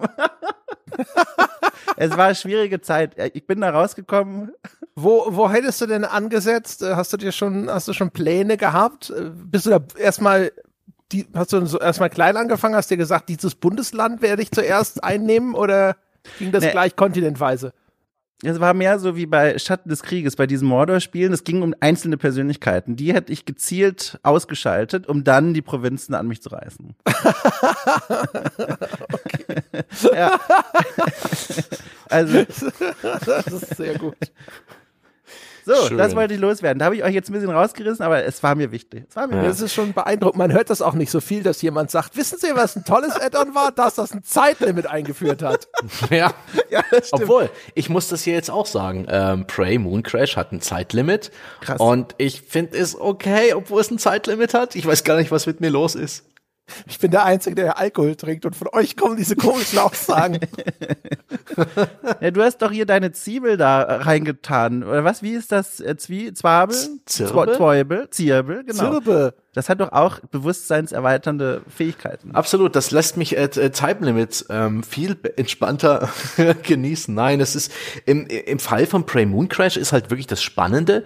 Ähm, ganz kurz eine Rekapitulation, ohne jetzt zu viel von dem Becker-Podcast vorwegzunehmen, der am Freitag erschienen ist. Prey Moon Crash ist halt eine, eine Prequel eigentlich zu dieser Immersive Sim äh, Prey, zu diesem Science-Fiction-Abenteuer mit einer offenen Spielwelt, mit ganz vielen Systemen, Schleichen, Hacken, Dinge reparieren, Psycho-Fähigkeiten nutzen, Aliens besiegen, äh, Dinge craften, äh, Verschwörungen aufdecken, Missionen erfüllen und das alles in relativ komplexen äh, Umgebung, nämlich einer Raumstation. Und Prey Mooncrash spielt jetzt auf einer Mondbasis und ist, hat ein Time Limit. Das heißt, du hast maximal so, es ist, irgendwann wird alles schwieriger, schwierigere Gegner spawnen und irgendwann bricht das alles zusammen und du stirbst. Und du musst in dieser Zeit es schaffen, mit bis zu fünf Personen vom Mond zu fliehen. Das, und du kannst auch jederzeit diesen Run abbrechen und alles wird wieder reset. Das ist sozusagen von der Struktur her so ein bisschen wie so ein Roguelike oder Roguelite-Spiel. Es rechnet damit, dass du ins Gras beißt und es ist okay. Und es ist okay, wenn du auch einen Run abbrichst, wenn du frustriert bist oder irgendwelche Fehler gemacht hast. Es ist alles nicht so schlimm. Du hast immer eine Progression dadurch, dass du viele Upgrades, also alle Upgrades deiner Charaktere sind persistent, die bleiben also von Run zu Run bestehen. Du kannst ganz viele Ressourcen aus dem Gameplay praktisch ernten für die Metaprogression, mit denen du dich praktisch zum Spielstart schon cool eindecken kannst mit Items und so weiter. Du kannst neue Baupläne finden und so ist es auf der einen Seite total spannend und motivierend, diese Spielwelt zu erkunden. Gleichzeitig ist es nicht so schlimm, wenn ich zum Beispiel in den ersten drei, vier Spielstunden eigentlich keins meiner Ziele erfülle. Und dadurch entwickelt diese Prey DLC, obwohl er im Kern eigentlich dasselbe Gameplay hat. Du schleichst und hackst und, und Psycho angreifst immer noch und hast eine, eine ähnlich interessante gut gestaltete Science-Fiction-Umgebung, aber du, du spielst es anders, du denkst auf eine andere Art und Weise drüber nach. Das hat einen völlig anderen Spielrhythmus, der sich mehr nach mir richtet. Wenn ich in, im ersten Prey irgendwie Phasen von Frustration verspürt habe oder ich, ich hänge hier fest oder ich weiß gerade nicht, wo es lang geht, dann war das dieser eine Punkt. Und in dem Spiel, weil es jetzt einfach wie ein Roguelite funktioniert, kann ich mir da sozusagen Zeit nehmen für, für zu sagen, okay, dann halt dann setze ich mir ein anderes Ziel oder dann versuche ich jetzt mal das oder fuck it, ich breche den Run ab. Und es ist dadurch auch ein bisschen kleiner portioniert. Die Runs sind da lange nicht so kurz wie in anderen dieser Indie-Roguelite-Spiele, wie so ein Hades, was man in 20 Minuten, glaube ich, oder halben Stunde bis zum Endgegner durchspielen kann. Da gibt's später dann noch Items, die diesen, diesen Timer ein bisschen eindämmen. Da kann man schon zwei Stunden am Stück dran spielen. Aber dennoch ist es für mich auch alles irgendwie eine geringere Hürde und irgendwie motivierender als ähm, irgendwie Prey 2017 weiterzuspielen, was ich so im, im letzten Drittel einfach aufgehört habe, weil ich da irgendwie die Lust drauf verloren habe. Es gab zu viele Aliens, es war mir plötzlich zu schwierig, mich daran vorbeizuschleichen oder die wegzuballern. Dann sind die auch noch alle respawned das ist bei Mooncrash auch so, aber den, den Respawn-Punkt, den zeigt mir dieser Timer oben ganz genau an. Mit jeder Eskalationsstufe dieses Timers gibt's neue Gegner und die werden auch schwerer und das ist einfach ein natürlicher Bestandteil. Super interessant, aber ich habe lange genug monologisiert. Ich möchte bloß loben, wie, wie cool das letztendlich gelungen ist und wie wenig andere Spiele das machen. Stresst mich schon beim Zuhören, ne? Also das klingt nach einer sehr intensiven Spielerfahrung. Mhm. Aber letztendlich kannst du dir, dir selbst einteilen, was du wie machst, da so eine ja. Metaprogression ist, da du praktisch immer fetter und stärker wirst, einfach mhm. nur indem du das Spiel spielst, weil es dich für alles belohnt mit so Ressourcen, wo du dann beim Neustart halt äh, neue Dinge kaufen kannst entwickelt das einfach nur einen, sehr schönen Flow. Das ist so ein Spiel, in das man sich rein verbeißen kann. Verstehen. Dass man so fast schon ein bisschen suchtet, dass so ein bisschen dein Hobby wird, dieses praktisch Rätsel zu lösen, wie man das letztendlich macht und alle Aufgaben zu erfüllen. Und das hat auch sicher seine 20 bis 30 Stunden Spielzeit und ich finde es insgesamt wirklich lohnenswertes, gelungenes äh, Add-on und ich finde es halt so krass und bemerkenswert, TM, dass man hier halt ein anderes Spiel draus gemacht hat. Aus dem Grundgerüst eines Singleplayer Open World äh, Story-Spiels wurde hier ein Singleplayer zeitbasiertes Roguelite mit einer relativ, mit relativ vielen Freiheiten, wie du auch ähm, jegliche Aufgabe im Spiel löst, in welcher Reihenfolge und so weiter und so fort. Und trotzdem stecken Story drin, trotzdem ist das Ganze vom Umfang und vom Design hochwertig gemacht und bietet dir genügend. Das lässt mich überlegen, ob das nicht vielleicht eine, ein Vorbild sein könnte für andere Add-ons. Ich hätte nichts dagegen beispielsweise äh, ein God of War Add-on zu bekommen für das 2018er PS4-Spiel kommt ja auch irgendwann auf PC. Da hätte ich gedacht eigentlich, dass Sony irgendwann ein Add-on bringt, tut's aber nicht. Aber jetzt überlege ich mir, was wäre denn ein God of War Add-on, was nicht äh, weil einen neuen Schauplatz bringt und eine neue Story, aber vielleicht eine, eine neue Story, wo Kratos irgendwo in so ein Götterpantheon, vielleicht nach Valhalla äh, geholt wird und da vielleicht Prüfungen bestehen muss, für die er wieder und wieder sterben muss, bis er sie endlich alle am Stück schafft. Und vielleicht gibt es dann ganz viele Artefakte und Items, die zufällig verteilt sind. Und so ist jeder Run anders. Sebastian will einfach jedes Spiel einfach als Roguelike neu interpretiert haben. Ich will Roguelikes, ich will mehr Roguelikes. Roguelikes machen mir mehr Spaß. Total War, was wäre denn eigentlich, wenn man Total War machen würde? Aber du musst immer wieder neu starten nein, Alexander musst, und. Nein, ich wünsche mir für God of War ein, ein Mini-DLC, in dem er so ein Spannbettlaken auf so ein Bett drauf machen muss. Und dann, wenn das immer, wenn die Ecke so wegzupft, wenn er in der anderen Ecke gerade ist, wird sein Wutmeter größer. und dann muss man das richtig timen, dass man ihm auch Pausen gönnt, aber gleichzeitig läuft ein Timer. Das wünsche ich mir. Da würde ich die 4,99 Euro. oh, das wäre geil, ja. Gibt's auch noch einen zweiten Level, wo du dein Netflix-Passwort mit einer Fernseher-Fernbedienung eingeben musst? Sag mal. Sehr gut. Übrigens, ein Kumpel von mir hat sich beim Spannbettlaken äh, aufziehen den Finger gebrochen. Das wurde der Finger. Sag doch das nicht. Ich muss das noch mal einmal machen in dieser Wohnung. du, ich, ich fürchte, du wirst es auch noch ein paar andere Male machen, anderswo. Also die ja. Gefahr lauert nach wie vor in deinem Leben. Ich kann dir den Tipp geben. Ich habe nämlich jetzt auch aufgerüstet. Die kommen jetzt einmal drauf und da bleiben sie. ich kann dir den Tipp geben, kauf größere Spannbettlaken. Also ich habe jetzt mich mal auch eingedeckt. Ähm, Aber dann ist ja kein Spann, dann ist es ja nur noch ein Leak. Nein, es, es spannt dann unter der Matratze und nicht so am Rand. Das passt alles locker drüber und macht dann flump. Und erst auf der, auf der anderen Seite zieht sich das zusammen und es kann man alles noch schön zurechtzuppeln, dass das gut aussieht. Und das ist plötzlich alles so viel einfacher, als diese Dinger, die gerade so passen, da drüber Ja, zu ja. zuppeln. Furchtbar. Du bist doch jetzt auch hier äh, Podcast-Millionär mit Okay Cool. Ja. Kaufst einfach immer eine neue Matratze. Wenn die eine dreckig ist, raus, neue Matratze. Nein, jede Nacht eine neue Matratze. Ich schlafe nicht einmal, zweimal auf derselben. Ja, genau. Kannst, Nee. du so ein Amazon-Abo vielleicht einrichten. Ich habe so viele Fragen zu Spannbettlaken, aber das führt uns weit weg, ne? Da gibt's keine Brücke. Das wäre ein anderes, anderes Zimmer, in das wir jetzt gehen. Ich habe auf jeden Fall, ich habe im Vorfeld dieser Folge habe ich mal mit dem guten Ralf Adam gesprochen und ähm, der äh, meinte zu dem Thema Prey Moon Crash, äh, das sei ja schon mutig, da quasi das so halb das Genre zu wechseln für so ein Add-on. Und äh, das klang so, als äh, wäre jetzt vielleicht auch eher der Meinung, ist nicht damit zu rechnen, dass das jetzt ein leuchtendes Vorbild ist, dem alle nacheifern Nee. werden. Nein, das, das fürchte ich auch nicht. Die, äh, die, die Spielidee haben sie in Deadpool auch noch mal so ein Deathloop. Verdammt, ich habe Deadpool gesagt. Die, Marvel, curse you. ähm, dieses blöde MCU. Ähm, das, äh, Zu dem komme ich übrigens. oh, ich bin, oh, oh. Ist das nicht ein Song von den Village Boys? Moment, was? Was? MCU? Das, Oh Gott. Oh Gott, das war jetzt aber. da hat sich mein Gehirn aber kurz geweigert, bis Ja. Forst dann sagte, na gut, okay, ja doch, ich weiß, was er meint. ja, das müssen sich meine Haustiere den ganzen Tag anhören. Die armen Katzen. Na gut. Ähm, Wobei, wenn jetzt, dem, wenn man, wenn man den Reviews zu Eternals glauben darf, dann werden viele bald singen, YMCU. Verstehst du? oh, oh, André, nicht Pointe verbessert. Sieben Gar von zehn schlecht. Punkten. Naja, verbessert, also erweitert, ad. Erweitert. Äh, hat er vielleicht ein Add-on äh, veröffentlicht oder war es eher ein Patch? Das war schon mehr vom Gleichen. Ja, also zurück zu Deadpool. Äh, Deathloop.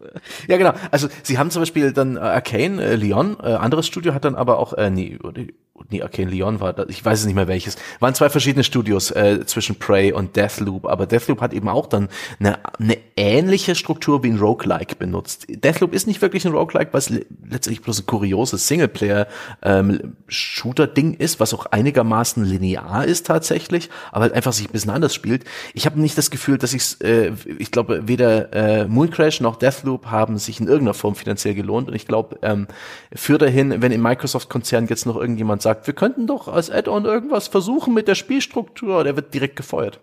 Die Leute wollen doch auch immer wieder was Neues. Die sagen immer, Innovationen sind das, was sie wollen. Sie haben zehn Minuten ihren Schreibtisch äh, aufzuräumen. Ähm, gehen Sie nicht mal an Ihren PC. Ein äh, Security-Mitarbeiter wird Sie So noch der, der klassische PC-Spieler, weißt du? Ich will Innovationen, hier sind Innovationen, nicht die! Ganz genau. Aber wo du gerade mit, mit, mit Ralf Adam geredet hast, unserem Producer-Freund des Podcasts, der sich auch in der Branche und auf der, der Spiele-schaffenden Seite ein bisschen besser auskennt, wie sind denn so die Aussichten, die Erfolgsaussichten für ein Add-on? Da gibt's doch sicherlich Erfahrungen und Kennzahlen. Haben wir, haben wir, wissen wir da was? Also da, überhaupt ein Add-on anzubieten, mit wie viel Erfolg kann man da rechnen? Wie viel Prozent der Originalspieler kann man damit erreichen? Ja, also ich hab's, ich hatte ja selber mal im Hinterkopf, dass die sogenannte Attach Rate, also der Anteil von Leuten, die dann auch ein Add-on kaufen, früher, zu den Zeiten, als die Dinger noch in Schachteln erschienen sind, ungefähr bei so einem Drittel lag. Und der Ralf dachte unter Vorbehalt, dass er da jetzt auch nicht irgendwie die perfekte Branchenstudie, also so wie meine Twitter-Umfrage oder sowas gelesen hätte. Ja. Ähm, also er meinte so 30 bis 50 Prozent, wenn es gut läuft. Und das ist das erste Add-on. Und mit jedem weiteren Add-on kannst du dann halt so 10 Prozent abziehen. Irgendein Paradox-Produktmanager lacht jetzt wahrscheinlich da draußen und sagt, ja, bei uns, weiß ich nicht, sind sie beim 16. Add-on noch bei 65 Prozent oder weiß der Geier was. Aber um das mal als, aus, als ganz, ganz grobe Peilung auch wieder hier in den Raum zu stellen. Äh, und er meinte auch, dass es so ist, dass man natürlich dann auch inzwischen von so einer Mischkalkulation ausgehen muss, weil ein weiterer Vorteil von deinen Add-ons ist ja, dass dann die unweigerliche Game of the Year Edition hinterkommt. Und so eine mhm. Game of the Year Edition, wo dann alle Add-ons drin sind, ist ja nochmal ein Reset. Die kannst du ja am Anfang dann nochmal zum oder fast zum Vollpreis rausstellen. Ansonsten gehst du raus mit 60 Euro und dann tackert das dann so langsam runter. Und deine Game of the Year Edition mit diesen Add-ons als Bundle ist dann halt hinterher nochmal eine Chance, das Ding nochmal zu einem deutlich höheren Verkaufspreis an den Mann zu bringen, an die Leute, die halt dann auch draußen sitzen und nicht sagen, ich warte auf diese Vollversion wo, wo, wie, wo sie dann halt auch wieder, weißt du, wie bei den ganzen Bundles und Abos und sonst irgendwas, warten sie alle auf die Version, kaufen das, zahlen dafür auch nochmal einen zu diesem Zeitpunkt höheren Preis als für das einzelne Hauptspiel, spielen aber keins dieser Add-ons jemals. Was, was mich halt sehr interessieren würde bei diesen Zahlen, ähm, ein Gedanke, den ich in Vorbereitung auf diese Folge hatte, welche Rolle die immer größer und auch immer professioneller werdende Modding-Community spielt. Ich denke da vor allem an meine, jetzt bin ich schon wieder da, aber das sind gutes Beispiel Strategiespielen. Wenn ich vor einem Total War Warhammer 2 sitze, eines der momentan erfolgreichsten äh, Franchises in diesem Genre, ich, hab, ich weiß nicht, ob ihr das gesehen habt, für den dritten Teil, die Views für den Trailer sind schon über eineinhalb Millionen gewesen nach einem halben Monat oder so. Das ging super große Community und auch eine super große Modding-Community. Und da sitze ich manchmal vor meinem Einkaufskorb und sehe ein neues offizielles DLC, Schrägstrich Add-on ist rausgekommen. Klassisch jetzt bei diesem Franchise, sage ich mal, ähm, zwei neue Helden Helden und ähm, eine Überarbeitung von bestimmten Einheiten, die nur in diesem Update drin sind und vielleicht noch fünf, sechs Einheiten mehr. Für Menschen, die das nicht spielen, klingt das nicht nach viel, aber nach einem oder für einen Fan und jemand, der das häufiger spielt, ist das schon eine wesentliche Erneuerung, die man haben möchte.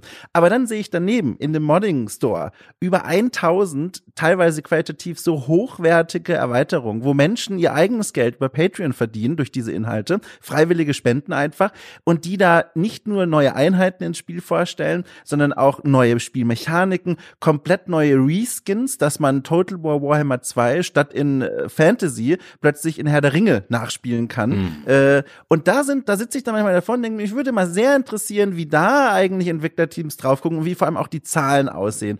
Äh, graben gerade in diesen Genres jetzt solche Mods dem Erfolg von Add-ons irgendwie das Wasser ab. Äh, gerade auch eben, das möchte ich nochmal betonen, weil die so professionell sind, vielfach und früher gab es ja auch schon Mods. In den 90ern, keine Ahnung, ich habe mich momentan viel mit Quake auseinandergesetzt, da gab es ja auch schon eine aktive Modding-Community, aber damals, das war ja sogar ich und ich bin jetzt nicht so alt, war das noch so viel schwerer, die Mods ins Spiel reinzukriegen. Du musstest mit Spieldateien rumfummeln und das da irgendwie reinpacken. Heute gehst du auf Steam, setzt deinen Haken bei den, äh, bei den, bei den Mods Mods, die du haben willst, und dann ist das im Spiel. Und das würde mich mal interessieren, ob Mods ein natürlicher Fressfeind der Add-ons sind. Ich glaube nicht. So. Das kann ich nicht beantworten. Ich glaube aber nicht. Nee, ja. glaube ich auch nicht. Warum? Nee. Weil sie größtenteils scheiße sind. Nein, das stimmt. Nein, das war ja, deswegen habe ich ja so viel erzählt gerade. Das stimmt nee, ja nicht. Ich, ich denke, ja, also das ist schon, also ich kenne natürlich das konkrete Beispiel nicht. So. Aber wir haben ja, Dom und ich haben neulich über Skyrim gesprochen zum Beispiel. und bei Skyrim gibt es ja nun auch echt jetzt wirklich jede Menge Mods. Und da gibt es Sachen, die sind sage ich jetzt mal sozusagen Premium-Mods, also die sind extrem aufwendig, ne? Die mhm. machen halt alle Städtchen und Dörfer in Skyrim hübscher. Und dann sitzt man davor und denkt sich, das ist ein geiler Mod für einen Mod. Wäre das ein Add-on, würde ich nicht da sitzen und sagen, das ist ein geiles Add-on. Ne? Ja, aber ich glaube, ne, es kommt auf die Beispiele drauf an. Wenn ich dann an dein Darkest Dungeon 1 denke, das hat eine sehr aktive Modding-Community und dort haben sogar die Entwickler das dann embraced und haben dann einzelne Charaktere, die als Mods verfügbar waren, äh, geshowcased und gesagt, guck mal hier, ganz schön geil. Also das wird schon anerkannt in diesen Spielen, dass es eine gewisse Qualität hat. Embraced und geshowcased. Ja, ich bin ja. Kosmopolit. Ich fahre ständig zu. Ja. ja, also es gibt ja auch so, also auch wieder Beispiel Skyrim gibt es ja ständig diese, diese UI-Mods zum Beispiel, wo alle sagen, also besser ist das, was Bethesda ja. jemals hinkriegt und sonst irgendwas. Ne? Also, aber also ein vernünftiges, substanzielles Add-on mhm. ist in der Regel Jetzt einzelne Ausnahmen mag es geben, aber in der Regel allen Mods deutlich überlegen. Ja. Und ansonsten ist es ein scheiß Add-on. Ja. Ich denke auch, dass eine Mod-Community, eine aktive zu einem Spiel, ähm, auch Leute anspricht, die auch das Add-on kaufen. Dass sich das gar nicht gegenseitig ähm, so kannibalisiert. Denn wer sich ah. mit Mods zu einem Spiel beschäftigt, der gehört mhm. meiner Meinung nach schon zu einer relativen deutlichen Minderheit der Spieler eines Spiels. Ich denke, das Boah, würde mich wundern, wie viel. Okay, bei Skyrim ist, äh, und das ist ein guter Schinken, und da haben Mods sich auch wirklich bewiesen, ist der Mod Modderanteil wahrscheinlich inzwischen am PC sehr hoch, aber bedenke, es gibt ja nicht bloß PC, aber selbst auf Konsole haben sie Mods. Jedenfalls hast du ähm, bei einem durchschnittlichen Spiel gar nicht so viele Leute, die Mods installieren. Und ich denke, die Leute, die sich da Mods installieren dafür, dass die sind wirklich begeistert. Nehmen wir mal sowas wie ein Rimworld, auch ein tolles Beispiel für ein Spiel, was hervorragend mit Add-ons harmoniert, hat's ja auch schon bekommen, ähm, wo Mods halt ähm, da existieren, wo Spieler Bedürfnisse haben und die da Probleme lösen oder einfach weil Spieler so begeistert sind. Und ich bin mir sicher, dass bei Rimworld ähm, Leute, die Mods installiert haben, dieselben Leute sind, die sich das Add-on Day One kaufen. Oder, also das sind interessante Gedanken, das, das finde ich gut. Äh, oder vielleicht noch zum Hinzufügen, es sind Menschen, die einfach sagen, so 49 Euro für ein Hauptspiel ist mir schon teuer genug und die wollen oder können jetzt nicht nochmal 30 Euro für ein Add-on raushauen. Für die sind natürlich auch Mods als Gratis-Erweiterung natürlich auch ein Segen. Das ist natürlich ja. wunderbar, dann sich so das Spielgefühl so ein bisschen zu erweitern. Aber ja, stimmt, mhm. ja, ja. Mhm. Ja, und ich meine, also Mods sind ja auch, äh, ich sage mal, ganz viel eher so, so Detailverbesserungen, ne? Da kannst du hier mal irgendwie hübschere Bluteffekte, da gibt's hübschere Blumen am Wegesrand oder sonst irgendwas. Ja, ja André, da merkst du, das ist wieder Strategiegenre. Da kannst du als Nazi-Deutschland die Welt von Civilization erobern. Das sind schon grundlegende Veränderungen. Das, das hat ja wirklich gefehlt. Das, ist immer, ne?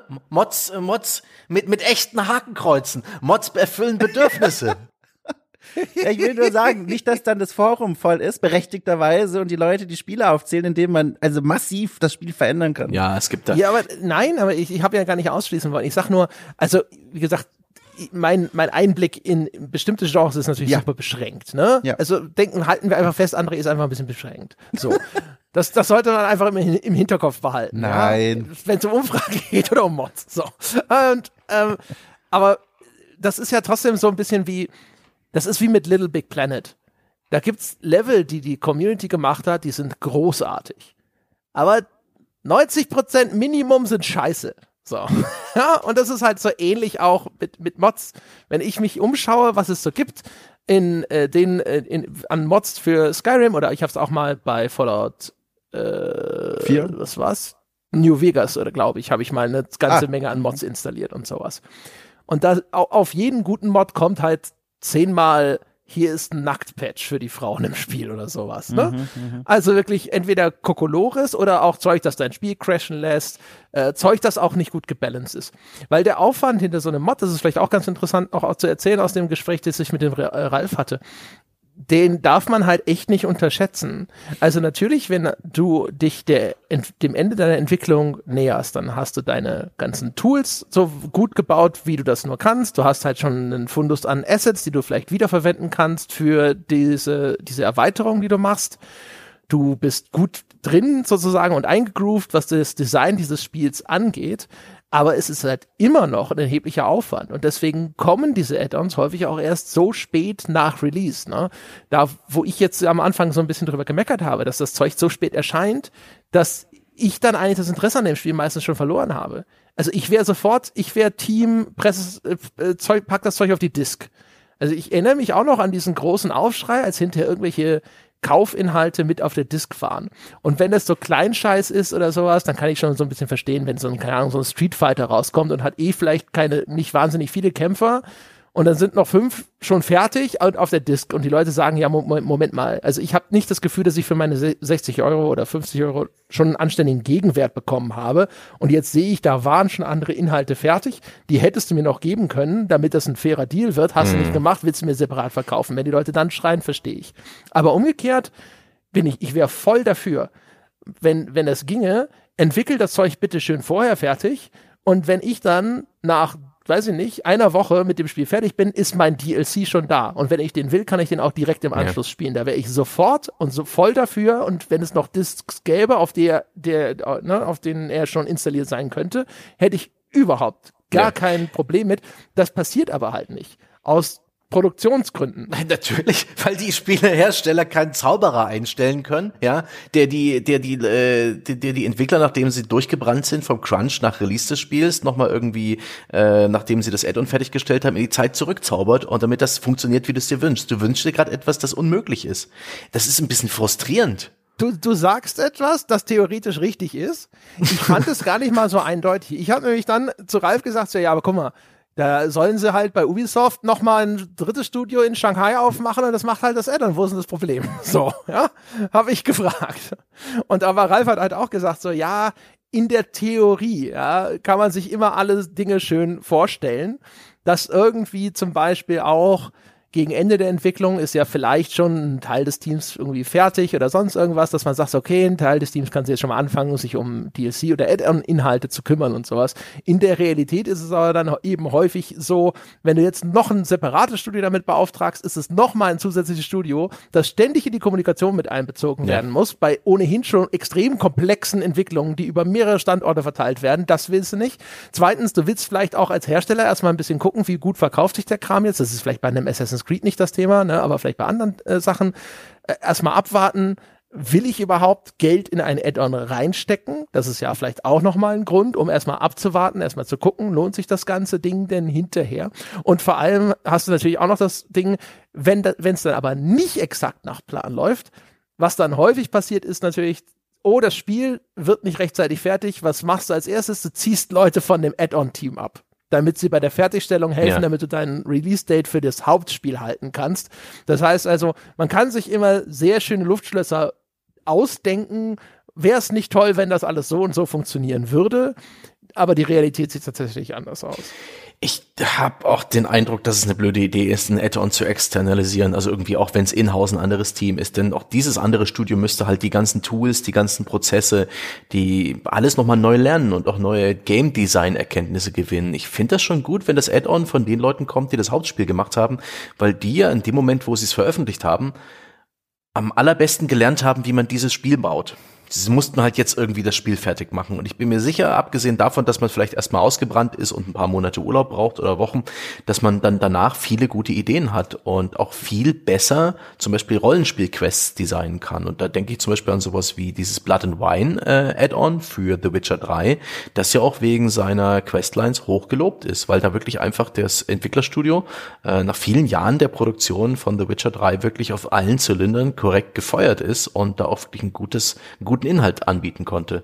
Und auch diese, diese Singleplayer-Add-ons, auch wenn die jetzt Standalone-Updates waren, wie ähm, für The Last of Us oder für Uncharted 4, schon cool. Das sind jeweils richtig gute Spiele, wo man merkt, okay, die, die haben jetzt, die, die haben jetzt wirklich, die mussten nur noch neue Inhalte schaffen. Ich glaube, die haben das Technische gelöst, die mussten jetzt bloß noch neue Levels bauen, eine neue Story schreiben. Immer noch viel Arbeit, was man denen auch ansieht, aber das sind Profis am Werk gewesen. Diese Add-ons sind echt geschliffen. Schon krass. Plus noch, aber das ist jetzt eher so ein Soft-Argument, weil das sehr emotional ist und es wenig so, wie ihr es begründet habt, aber ich will es trotzdem nennen. Ich finde auch die persönlich die Vorfreude einfach schön. Also wenn ich ein Spiel habe, das mir gut gefällt und dann weiß ich hier, die Roadmap wurde veröffentlicht, in, weiß ich nicht, zwei Monaten kommt ein großes Add-on raus und man weiß schon, sieht schon, was die da planen. Diese Vorfreude finde ich, das ist, das macht auch einfach Spaß. Das ist hm. so dieses, man weiß, was da kommt und jetzt gerade in einem Fall von, es macht einem auch Spaß. Äh, also an Spiele, die ich da denke, ne, sind wir wieder bei Total War, wenn ich da weiß, oder Crusader Kings, da kommt in zwei Monaten was, da habe ich richtig Bock drauf. Das ist so einfach ein schönes Gefühl. Ich mag das ja. Im Gegenteil dazu, wenn die, wenn die Crusader Kings 3 rausbringen würden, plus vier Add-ons, die man sich schon kaufen kann und dann das Spielerlebnis sich selbst quasi noch in unterschiedliche Richtungen erweitern kann, auch da würde auch ich dann sagen, ey, für mich verarscht. Also ich kann das zwar intellektuell mir irgendwie erklären, dass sie ein Hauptspiel mhm. mir geben für 50 Euro oder 60 und dann noch vier Add-ons zum, kannst du dir noch dazu dazu kaufen zum Release, aber emotional würde ich mich verarscht fühlen. Und deswegen, ja. für mich ist das dieses Hinfreuen, mag das ganz gerne. Es ist auch schön, wie bei solchen Strategiespielen die Add-on-Taktung eben auch die, die Diskussion über das Spiel ja. ähm, bestimmt. Ja. Weil du eben auch, alle sind auf dem gleichen Stand, wenn das Spiel rauskommt. Und wenn sie sich austauschen über Strategien und, und Probleme, dann sprechen alle vom selben. Man stelle sich vor, irgendwie so ein, ein 4X-Strategiespiel kommt raus, irgendwas Neues von Paradox, der Großangriff auf Civilization und es gibt vier Add-ons zum Launch.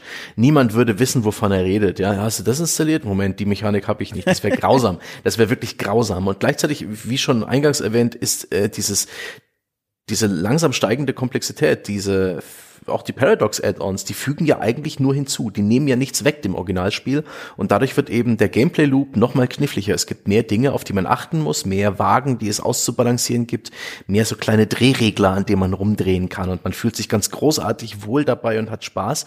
Aber das auch nur, weil man halt bis dahin schon eine gewisse Meisterschaft im Originalspiel erhalten hat.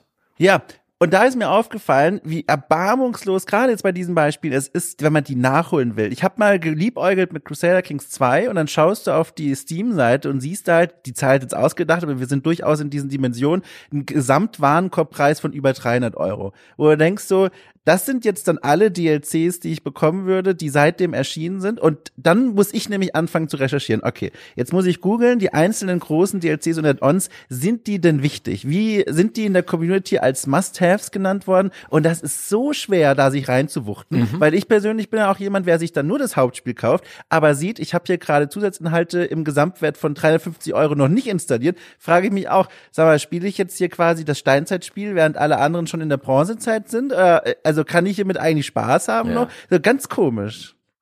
Ja, oder könntest du Spaß haben, jetzt mal in dem hypothetischen Fall, du würdest die 350 Euro ausgeben? Oder wäre das Spiel dann so dermaßen aufgebläht ja, genau. und komplex, dass du komplett hilflos wärst, ja. dass du wirklich rettungslos verloren wärst ja. und keine Chance hättest, es jemals irgendwie bedienen zu können? Ähm, lustig, dass du das erwähnst. Ein Spiel, das Andi und ich mal gespielt haben vor einer ganzen Weile, weil wir auch irgendwann mal neugierig waren, da haben wir ausschließlich die Basisversion gekauft, war der Euro Truck Simulator 2. Oh ja. Das ist auch eins, das, wo man bei Steam sich auch arm äh, kaufen kann an Add-ons. Und ich muss sagen, das war eine ganz schön ernüchternde Erfahrung. Denn das Basisspiel ist echt nicht allzu spektakulär. Es ist nicht allzu ausgefeilt. Und ich habe dann auch, auch den, bei den Kommentaren dann dazu gelesen, ja, man hätte ja schon irgendwie das neueste Add-on kaufen können, ja, wo die Frachtterminals viel ausgefeilter gestaltet sind, wo die richtig schönen Autobahnkreuze versteckt sind und so weiter. Und ich denke mir einfach nur, ihr müsst das modden, ihr müsst das modden. LKW durch Mittelerde. ja, aber das ist doch echt schon wieder. Ah. Ich meine, bei Euro Truck Simulator, weiß ich nicht, da findest bestimmt auch Leute, die sagen, wenn du die falsche Zugmaschine hast, dann ist das ja schon nicht richtig gespielt. Aber ähm, es, also die Gedankenwelten sind halt auch super unterschiedlich. Ne? Dadurch, dass ich mit diesen Strategiespielen nicht wahnsinnig viel am Hut habe, denke ich bei Add-ons überhaupt nicht an dieses ganze Systemische. Mhm, ich denke immer an mhm. diese ganzen extra Blobs mit gekapselten ja. kleinen neuen Erzählungen, neuen Bereichen oder sonst irgendwas und weniger etwas, das dann so tief systemisch angreift. Paul und Jochen, die haben ja im Altbier zum Beispiel auch über äh, ihre Lieblings-DLCs gesprochen und Jochen hat da ja die Gothic 2, die Nacht des Raben, mhm angeführt und hat erzählt, dass das etwas war, was auch nicht kompatibel war mit deinen Spielständen aus dem Hauptspiel, weil das halt komplett quer durch das Hauptspiel auch Neuerungen einführt. Und du musst also komplett das Spiel neu anfangen. Und Jochen fand's super. Und ich, ich hatte sofort Gänsehaut. Mir stellen sich sofort sämtliche Haare zu Berge bei dem Gedanken, ich müsste das Hauptspiel nochmal irgendwie anfangen, neu durchzuspielen. Da denke ich sofort so, was? Es, steht und fällt halt dann mit dem, was da reingewoben wird. Ne? Ich habe das jetzt, ich kann das jetzt nicht beurteilen, aber wenn die jetzt sagen, so wir löschen alle Spielstände, es geht nicht anders. Lieber Spieler, liebe Spieler, wir müssen alles löschen, bitte fang neu an. Und dann fängst du neu an und nach 50 Stunden siehst du einen See, der vorher nicht da war und kannst da jetzt angeln. Mhm. Da würde ich auch schreien. Aber es scheint mir so, ich habe das Gespräch auch gehört, es scheint zufriedenstellende Änderungen gegeben zu haben. Und dann kann ich mir das als sehr spannend vorstellen. Wie so eine Schnitzeljagd. Du warst schon mal im Wald, aber es wurden neue Schnitzel ausgelegt und das ist ja lecker. Es ist halt so, ich habe ja eh diesen Tick, dass ich dann immer denke, wenn ich, wenn bei dem Gedanken daran, ein Spiel, das ich schon gespielt habe, nochmal zu spielen, denke ich sofort, aber es gibt so viele andere Spiele, die du noch gar nicht gespielt hast. Aber du könntest das nochmal spielen. Ja, aber wieso sollte ich denn? Also das habe ich doch schon gespielt, ne? Und äh, wenn du, wenn du am Anfang Biedersamen genommen hast, kannst du neu spielen, um dieses Mal Shitty zu wählen. ja, ja, ja, genau. Du kannst Ach, Dark Souls auch versuchen, nur mit dem Bogen zu gewinnen. Ja, André spielt an auf einen Run, den ich gerade auf Twitch mache. Folgen Sie mir. Kartoffelknopf heißt der Name, da spiele ich gerade Dark Souls. Machen Sie, dass er sie gesiezt hat. ja. Das war keine Bitte. Ach, schön. Oh André, ja, aber das ist mir echt nicht gegeben. So, ja. dieses doch, ja, aber du kannst doch mit einem total anders geskillten Charakter das gleiche Spiel nochmal spielen. So, was? Ja, der, ohne Scheiß, André. Du musst dich mal ein bisschen öffnen gegenüber solchen Spielen. Ähm, du hast doch Hades auch gespielt. Was öffnen Sie sich gegenüber Redundanz?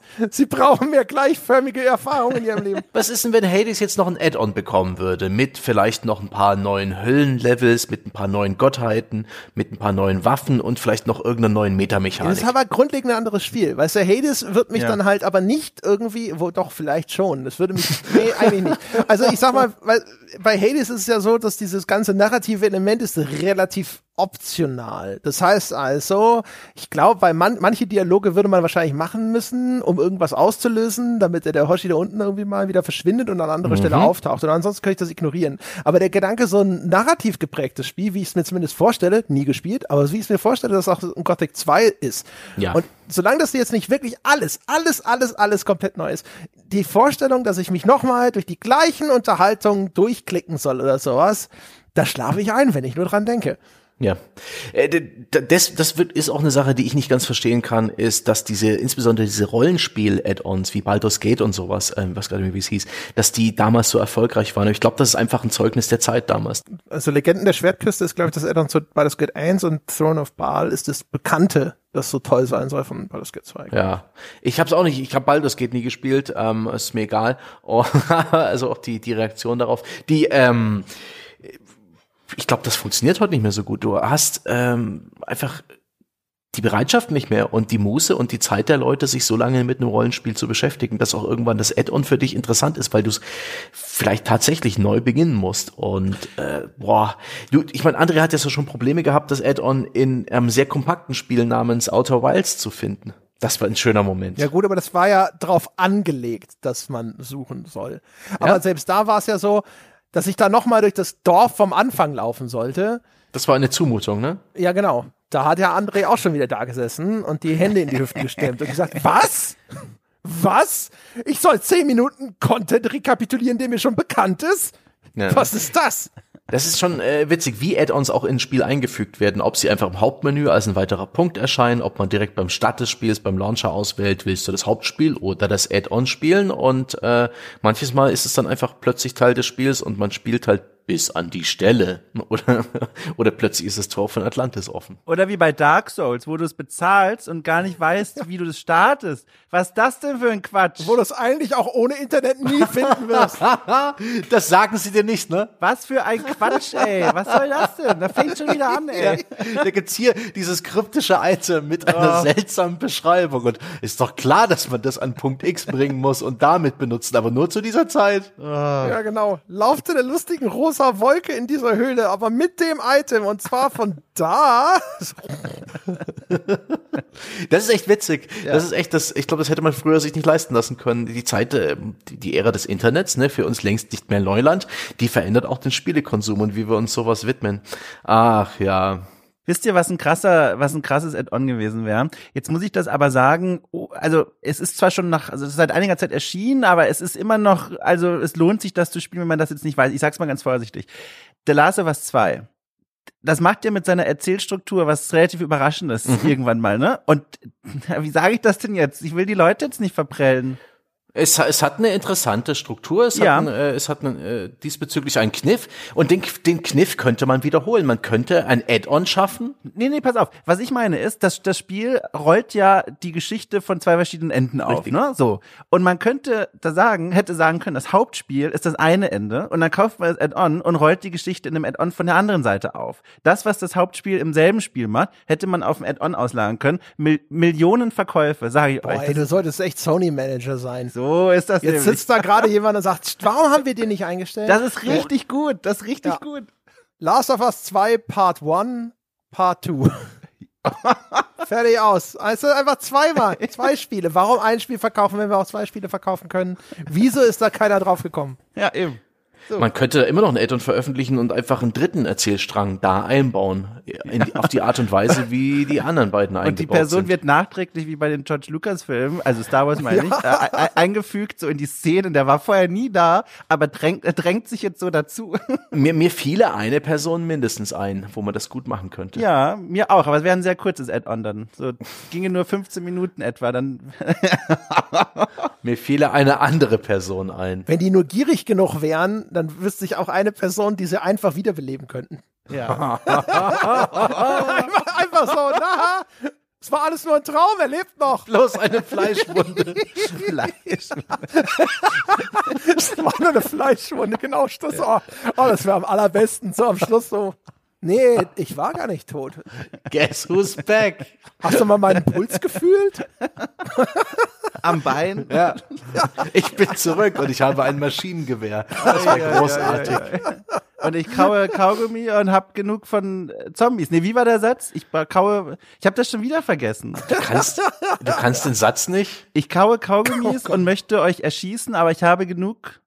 Nee, wie? Wie, wie geht das denn? I kick ass and eat bubblegum. Äh, genau, oh, but I'm all out of bubblegum. So ist das. Das meine ich. So. Pointe Ja. versaut. Das wäre irgendwas. Das wäre doch der, der Add-on, der äh, die Last of Us 2 Community versöhnen würde. Einfach so ein Alt-Right, so eine Power-Fantasy Es würde einfach nur den Rage umkehren. Es würde einfach so eine Umpolung ja, stattfinden. mit, mit, mit der Konföderationsflagge als Cape. ja. mit amerikanischen Waffen. Ja, genau. Andere niederschießen. Und Mit äh, dieser, dieser Rattlesnake Flag. Okay, Themawechsel, Themawechsel, dünnes Eis. Ey, distanziere mich ab jetzt. es wäre ein Schauspiel. Ja, für, da würden wir in Jahrzehnten würden wir noch drüber Ja. sprechen. Über den Naughty Dog Turn, den Naughty Dog 180. Und regelmäßig ja, würde man so Sex-Minispiele haben, wie damals im ersten God of War, um die Heterosexualität des Protagonisten zu unterstreichen. Genau, so wirklich so ein kategorischer Rückschritt um 20 Jahre. Da hat er doch mit Aphrodite geschlafen, war das, ne? Genau, ich glaube, glaube, das war die Szene. Mit wem nicht? Da, also da, im dritten Teil sind es doch mehrere, wo die Kamera so wegblendet und du Ja, hörst nur das Voice-Over. Die blendet Ja. ja. immer weg. Man sieht dann nur Gegenstände von Tischen fallen, um das Ja. zu illustrieren. Ja. Ja, ja, aber das musste halt damals, damals musste noch unterstrichen werden, ja, durch Ja. Gameplay, dass unser Spielcharakter heterosexuell und äh, potent ist und Ja. äh, ausdauerfähig. Also echt viril, ne? Also das, äh, Viri, ach, ein schönes Wort. ja, das ist schon wichtig. Das war mir auch immer wichtig bei meinen Spielfiguren. Ja. Ja. Alexander der Große, Total War, da habe ich Szenen erlebt in diesem Strategiespiel. Also, Gibt's denn Add-ons, die ihr euch wünscht? Äh, Spiele, wo ihr gerne äh, hättet, dass der Entwickler jetzt morgen tweetet, Oh ja. I've got a special surprise for you. das möchte ich bitte zuerst beantworten, weil sonst vergesse ich es. Aber da kommen mir sofort sehr schnell Namen in den Kopf und nur eins davon werdet ihr wahrscheinlich gut finden. Ich fange mit den zwei Doofen an für euch. Ich wünsche mir immer noch gerne ein Story-Add-on zu, ähm, also so eine eigene Missionsreihe gerne zu Die Order 1886. Ich halte nach wie vor das für ein tolles Spiel, tolles Spielwelt. Ich möchte gern mehr davon, wird aber nicht passieren. So, das zweite ist, auch da wird es nicht passieren, Rise. Damals der Xbox Launch-Titel, dieses äh, super stylische, ich kämpfe mit einem Legionär namens Maximus durch äh, germanische Horden in Zeitlupe und schnetzel Körperglieder ab. Auch da würde ich gerne nochmal zurückkehren, das hat Spaß gemacht. Und das dritte, aber da kriege ich euch vielleicht Hellblade. Ich fänd cool, wenn Hellblade eine kleine kleine neue Geschichte bekommen würde, so während wir warten auf Teil 2. Das würde mich auch sehr freuen. Also die drei fallen mir sofort ein. Hm. Damit kriegst du mich schon mal nicht. Ja, na toll. Bin mir noch nicht mal sicher, ob ich Hellblade 2 will. Aber auch André. ey. Komm, das erste war spielerisch. Naja. Na, jetzt hören wir aber mal auf. Naja. Jetzt hören wir aber mal auf. Naja. War das. Ein eigener naja. Cast. Das ist ein eigener Cast, den werden wir noch führen. ja, genau. Aber wenn, um den zu machen, müsste ich den ersten nochmal irgendwie, da müsste ich nochmal reinspielen. Das wird nicht passieren. ja. Ja, ach Gott, wo würde ich mir den Add-on? Also ich- das Einzige, was mir einfallen würde, gäbe es theoretisch die Chance, äh, ein Add-on zu Super Mario Bros. 3 zu bekommen. Also wirklich, ne? Also, und ich sitze dann hinterher auch davor, als, als, es ist, als, als hätte, als hätten sie es damals schon gemacht, das gleiche Team, ist nochmal eine, eine neunte Welt und die ist genauso fantastisch wie die anderen vor ihnen. Also ich sag mal, wenn ich da jetzt stehe mit Shigeru Miyamoto und ihr steht vorne an der Klippe und der sagt, du musst schon mindestens einen runterstoßen, damit ich das mache, werdet ihr schon unten, bevor er das einen Satz zu Ende sagt. Du würdest beide, wenn er sagt nur einen, einer reicht. Ja, genau, sicher, sicher. Wow. bevor er sich anders überlegt. wow. Oder sonst fällt mir nichts ein. Oh Junge, oh Junge. Nur das fällt dir ein, das ist so krass. Ansonsten überall ist man ja eigentlich ganz gut bedient, oder? Wo willst du denn noch? Naja, die Order, Rise, Hellblade. Ihr habt's gerade gesagt. ja, außer die, außer die selbstverständlichen, ja. Es ist wirklich, also äh, echt mal, ich bin mit den Spielen, die ich wirklich mag, äh, auch zufrieden, weil sie eben sich vollständig anfühlen. Siehst du, der hat nicht mal eins, der Sebastian. Und er hat die Frage Was gestellt. ist denn los, ey? Wirklich, ich, ja, ich, ich bin ja auch jemand, ja, komm, Slay the Spire Add-on kommt morgen raus und das, das gab doch schon ein Add-on, das war gut. Es gab auch für, für Monster Train bereits ein Add-on, ich bin damit zufrieden. Oh, ähm, hier, Dota Underlords. Das Spiel ist seit einem Jahr ungefähr tot, also es läuft noch, aber die haben, seitdem gab es kein Patch mehr. Das ist wirklich, das hat Valve, wie Valve das halt manchmal so macht, komplett fallen lassen. Und ich liebe das Genre und ich wünschte mir, die würden mal wieder ein großes, ein großes Add-on. Also auch ein, ein, ein, ein, Patch wäre wär cool, ein Patch mit mehr Inhalt und ein bisschen Balancing, dass es einfach wieder ein bisschen frischer wird für mich. Bitte, bitte, pretty please. Das würde ich mir wirklich wünschen. Du magst doch auch so Autospiele. Was ist denn damit? Gibt's das da- ist doch ein Autospiel gewesen. Da habe ich keinen Einblick. Ist mir eine fremde Welt. Ich frage nur aus Höflichkeit. das ist doch ein Auto-Chess. Dota Underlords ist ein Autobattler, ja. ja, siehst du? Ach, hören Sie doch auf. Also jetzt aber. Das ist doch Quatsch. Das ist ein Autobettler. Wie Nee, Rocket und, League. und die Rennspiele kriegen ja die ganze Zeit Add-ons. Da ist es auch so ein ganz klassisches Genre, wo das ganz einfach ist. Was willst Ja. denn du? Mehr Autos, mehr Strecken und vielleicht Ja. noch irgendwie eine andere Fahrzeugklasse und äh, vielleicht ein bisschen was Visuelles, so Kosmetik und fertig ist die Kiste. Ähm, und die werden ja auch immer alle versorgt. Ich glaube, es gibt kaum ein Rennspiel, was dich nicht mit Add-ons und DLCs zuscheißt nach Release. Ähm, ja, und sonst so, ich, es gibt Spiele, die mag ich sehr gern, aber will ich ein, will ich ein Add-on zu What Remains of Edith Finch? Will ich ein Add-on zu The Witness? Die Spiele sind perfekt, wie sie sind. Und ich bin ja auch jemand, der halt äh, selten überhaupt Interesse entwickelt, wenn irgendwie ein Add-on angekündigt wird. Das ist in dem Moment in der E3-Pressekonferenz, wo ich mich zurücklege und gucke, wo ich noch was zu trinken oder was zu knabbern hole, weil das Wird auf dem Handy gescrollt. ja, da wird, da wird, da wird dann endlich mal, das ist, das ist praktisch die Toilettenpause. Was gibt's Neues auf Reddit? Oh, ein Add-on wird vorgestellt. Prima, ich gehe aufs Klo. Ja, das ist, ähm, Ei, ei, das, ei, da, da bin ich halt auch ein bisschen ein Kleingeist. Das gebe ich zu. Da bin ich vielleicht ähm, verblendet, aber es liegt auch ein bisschen daran, dass ich da, nee. Ich habe mich schon gefragt, ähm, wie viel Gold liegt da draußen irgendwo rum, versteckt in Add-ons, das mir bislang verschlossen geblieben ist. Also gibt's da draußen Spiele. Es gibt ja sogar so Titel, wo es so heißt, ja, Hauptspiel ist ganz nett, aber das Add-on. Ne? Also gibt's ja, weiß ich nicht, hier so bei, ich glaube, Jochen ist ja bei Fallout auch. Ich glaub, Fallout Stimmt, ja, ja, ja, ja, da soll man äh, das findet er, glaube ich, die Add-ons ja. insbesondere geil. Bei Witcher heißt es ja, hier, die Add-ons sind ja noch mal besser als das Hauptspiel und so weiter und so fort. Also Mhm. solche Sachen gibt es ja. Und da, da habe ich jetzt schon zwischendrin immer wieder so ein bisschen gedacht, so, boah, am Ende sind da draußen irgendwie noch, weiß ich nicht, es, es, es ist, als gäbe es 15 neue Releases da draußen, ja, die ich noch nicht gespielt habe, die alle auch nicht so endlos auswalzend lang sind, also mir sogar eher entgegenkommen. Und äh, durch, durch meine Add-on-Borniertheit sitze ich die ganze Zeit Ja. immer da und sag so, ach, wäre doch schön, wenn es sowas gäbe. Ja, und die ganzen Add-ons sitzen da drüben, hallo, uhu, hier. Ja. Und selbst wenn man sie dir aufbereiten würde und die zehn besten von denen, die du gerade so angedeutet hast, auf ein Silbertablett ähm, servieren würde, würdest du fragen, muss ich es dafür nochmal durchgespielt haben? Und es würden schon ein paar über die Klippe gehen und Ja, also das ist ja wohl klar. Ja, also wenn, äh, ist es, muss ich irgendwas vom, vom Originalspiel noch wissen? Und dann gehen schon wieder ein paar über die Klippe. gehen, gehen sie die Hände wieder runter. Ähm, okay, dann nicht.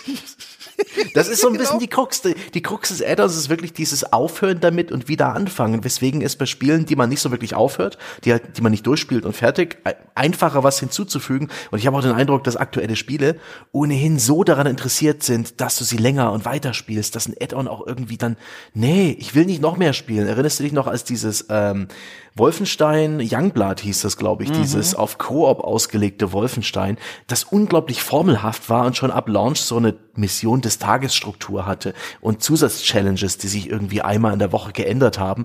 Das war da bereits drauf ausgelegt. Spiel mich doch bitte länger als die Story-Missionen. Wie wär's, wenn du weiterspielst? Was dem Spiel überhaupt nicht. Wolfenstein Youngblood war ja echt so, Ich, war das nicht auch die Folge, wo wir die ganze Zeit gesagt haben, wieso schlägst du dich selbst, ganz genau, ganz genau.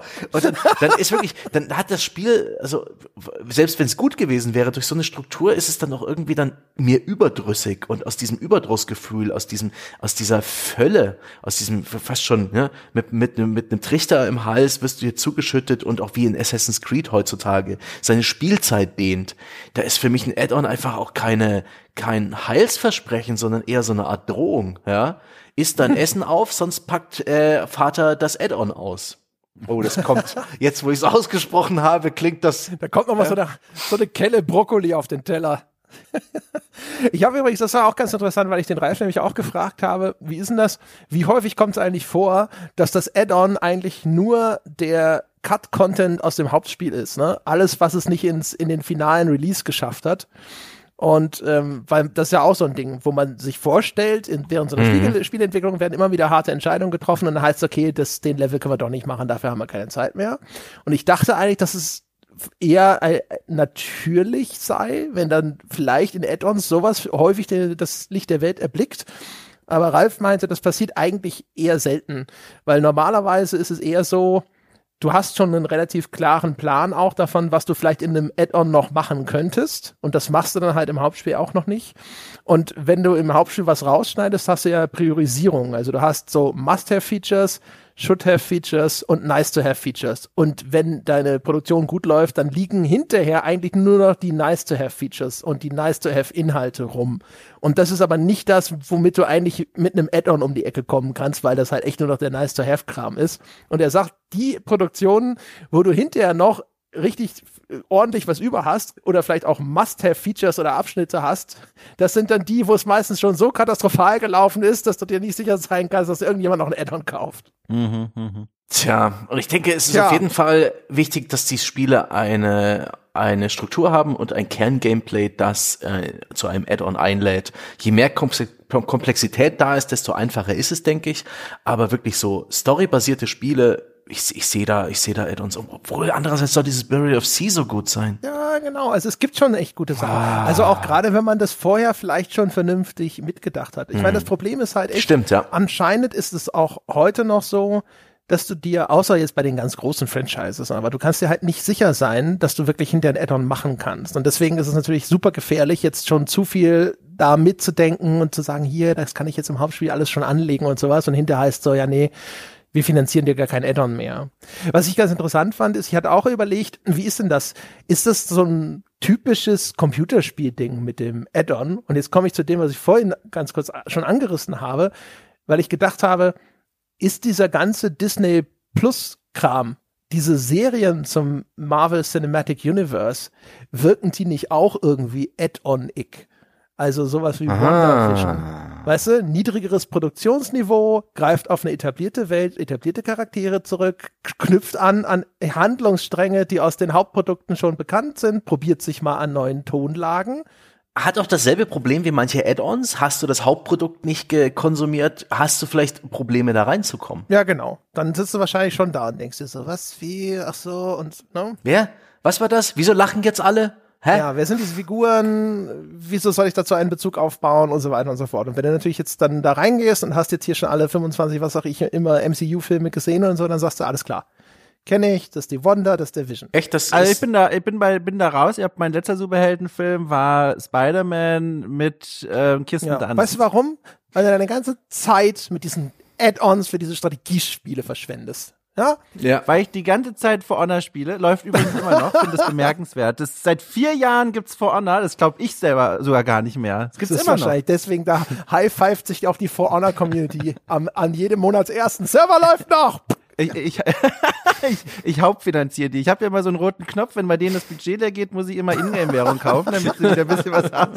Ruf dich nachts der Ubisoft-Producer an. Dom, yeah, it's me. Ich, ich, schicken, Sie dir, schicken, Sie dir, wieder eine E-Mail, dass du ein Schwächling bist, wie, äh, wie bei Far Cry 6. Oh Gott. Oder ein Feigling? Wie war das? Was ist das für eine E-Mail? Das ist mir noch nicht bekannt.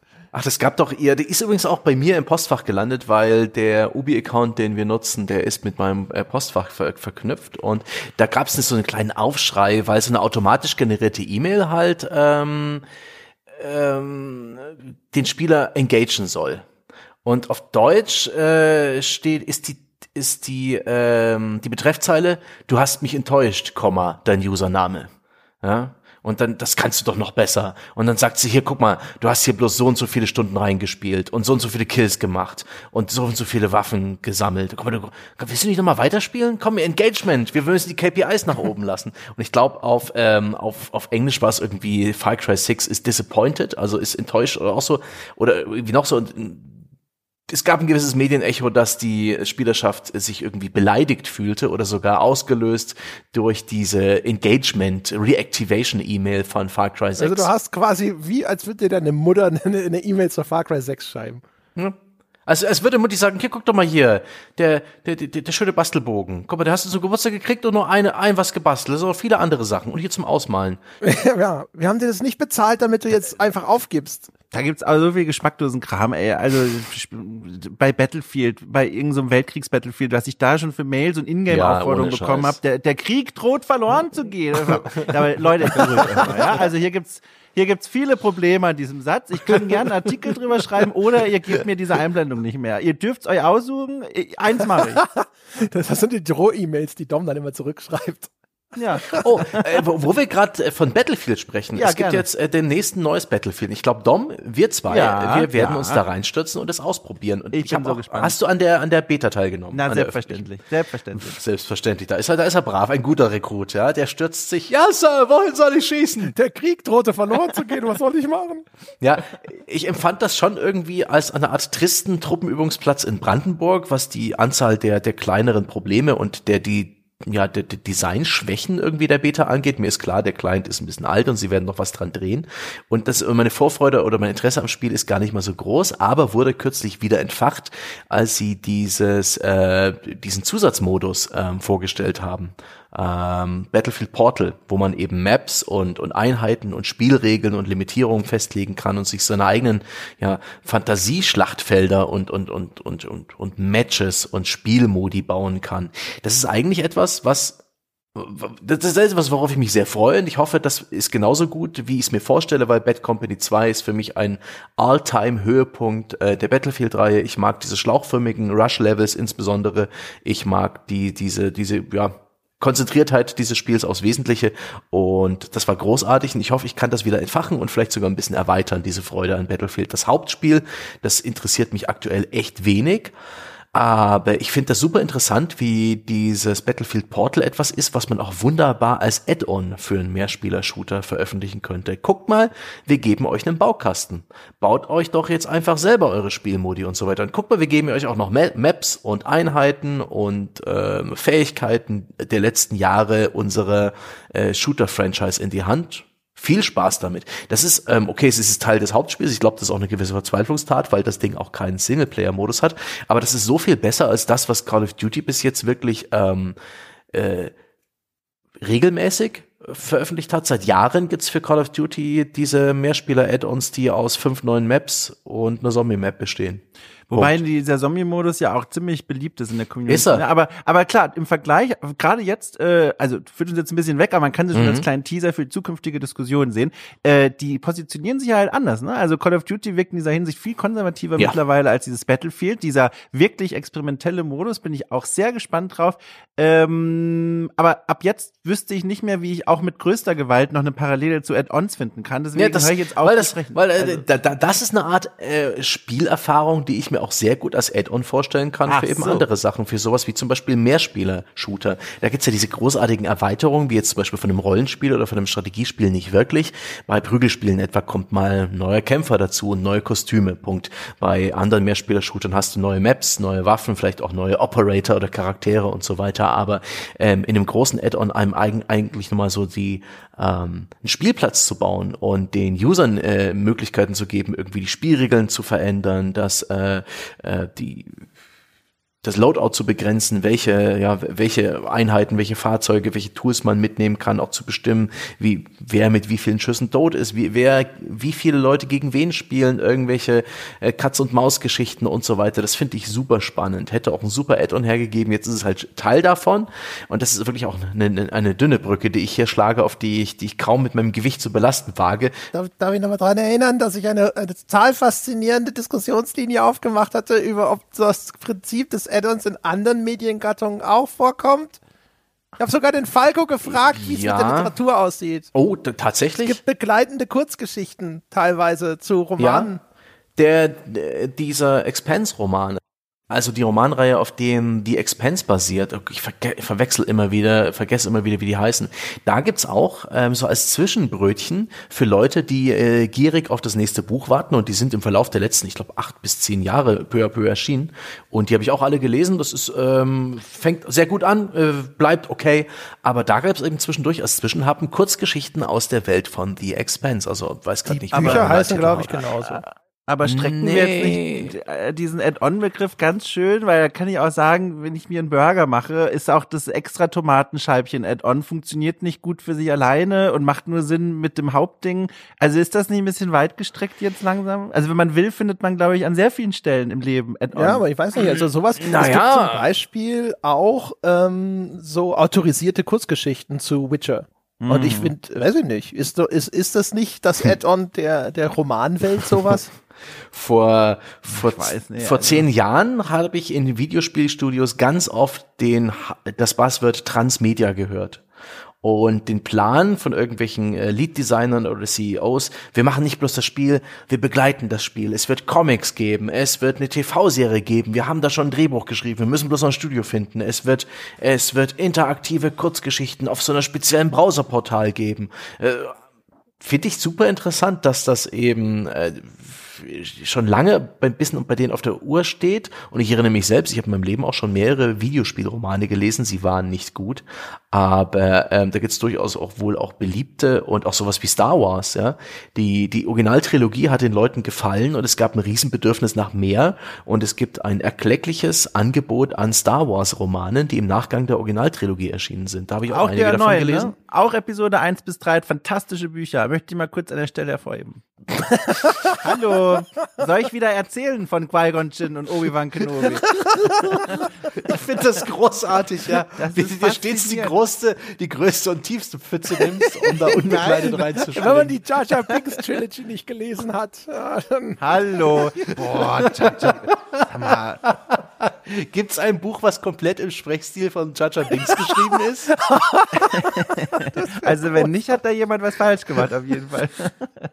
Gibt es, gibt es dedizierte Jar Binks Romane, die dann auch seinen ganzen Background nochmal so richtig ausfüttern? Es gibt auf jeden Fall erotische Literatur im Fanbereich äh, zu ihm. Gut, es gibt es aber zu allem. Ja, aber Alles. ich wollte es trotzdem mal sagen. Ja, das ist wichtig und richtig. Aber André, da hast du einen sehr guten Gesprächsleitfaden aufgebaut, deutlich stabiler als die Brücke, die ich vorhin versuchte zu basteln. Das war unnötig und schlecht. Ich entschuldige mich dafür, aber tatsächlich äh, ist ein Add-on etwas ja, eine Erweiterung, etwas, das hinzugefügt wird zu deinem Spiel, das muss ja nicht unbedingt spielbar sein, sondern es kann auch einfach nur ähm, zum Beispiel auch eine Doku sein, wie das Spiel gemacht wurde. Da bin ich manchmal auch sehr dankbar. Und da gab es in den letzten Jahren auch hier und da ganz gut gemachte Dokumentationen, oh, so Behind-the-Scenes-Berichte oder selbst so ein Artbook bei sowas wie einem Dark Souls und so weiter, finde ich, kann echt eine Bereicherung sein für dein, äh, für deine Freude am Spiel. Wenn du dann einfach so ein bisschen reinblicken kannst, wie das gemacht wurde. Es gehört natürlich Fandom dazu.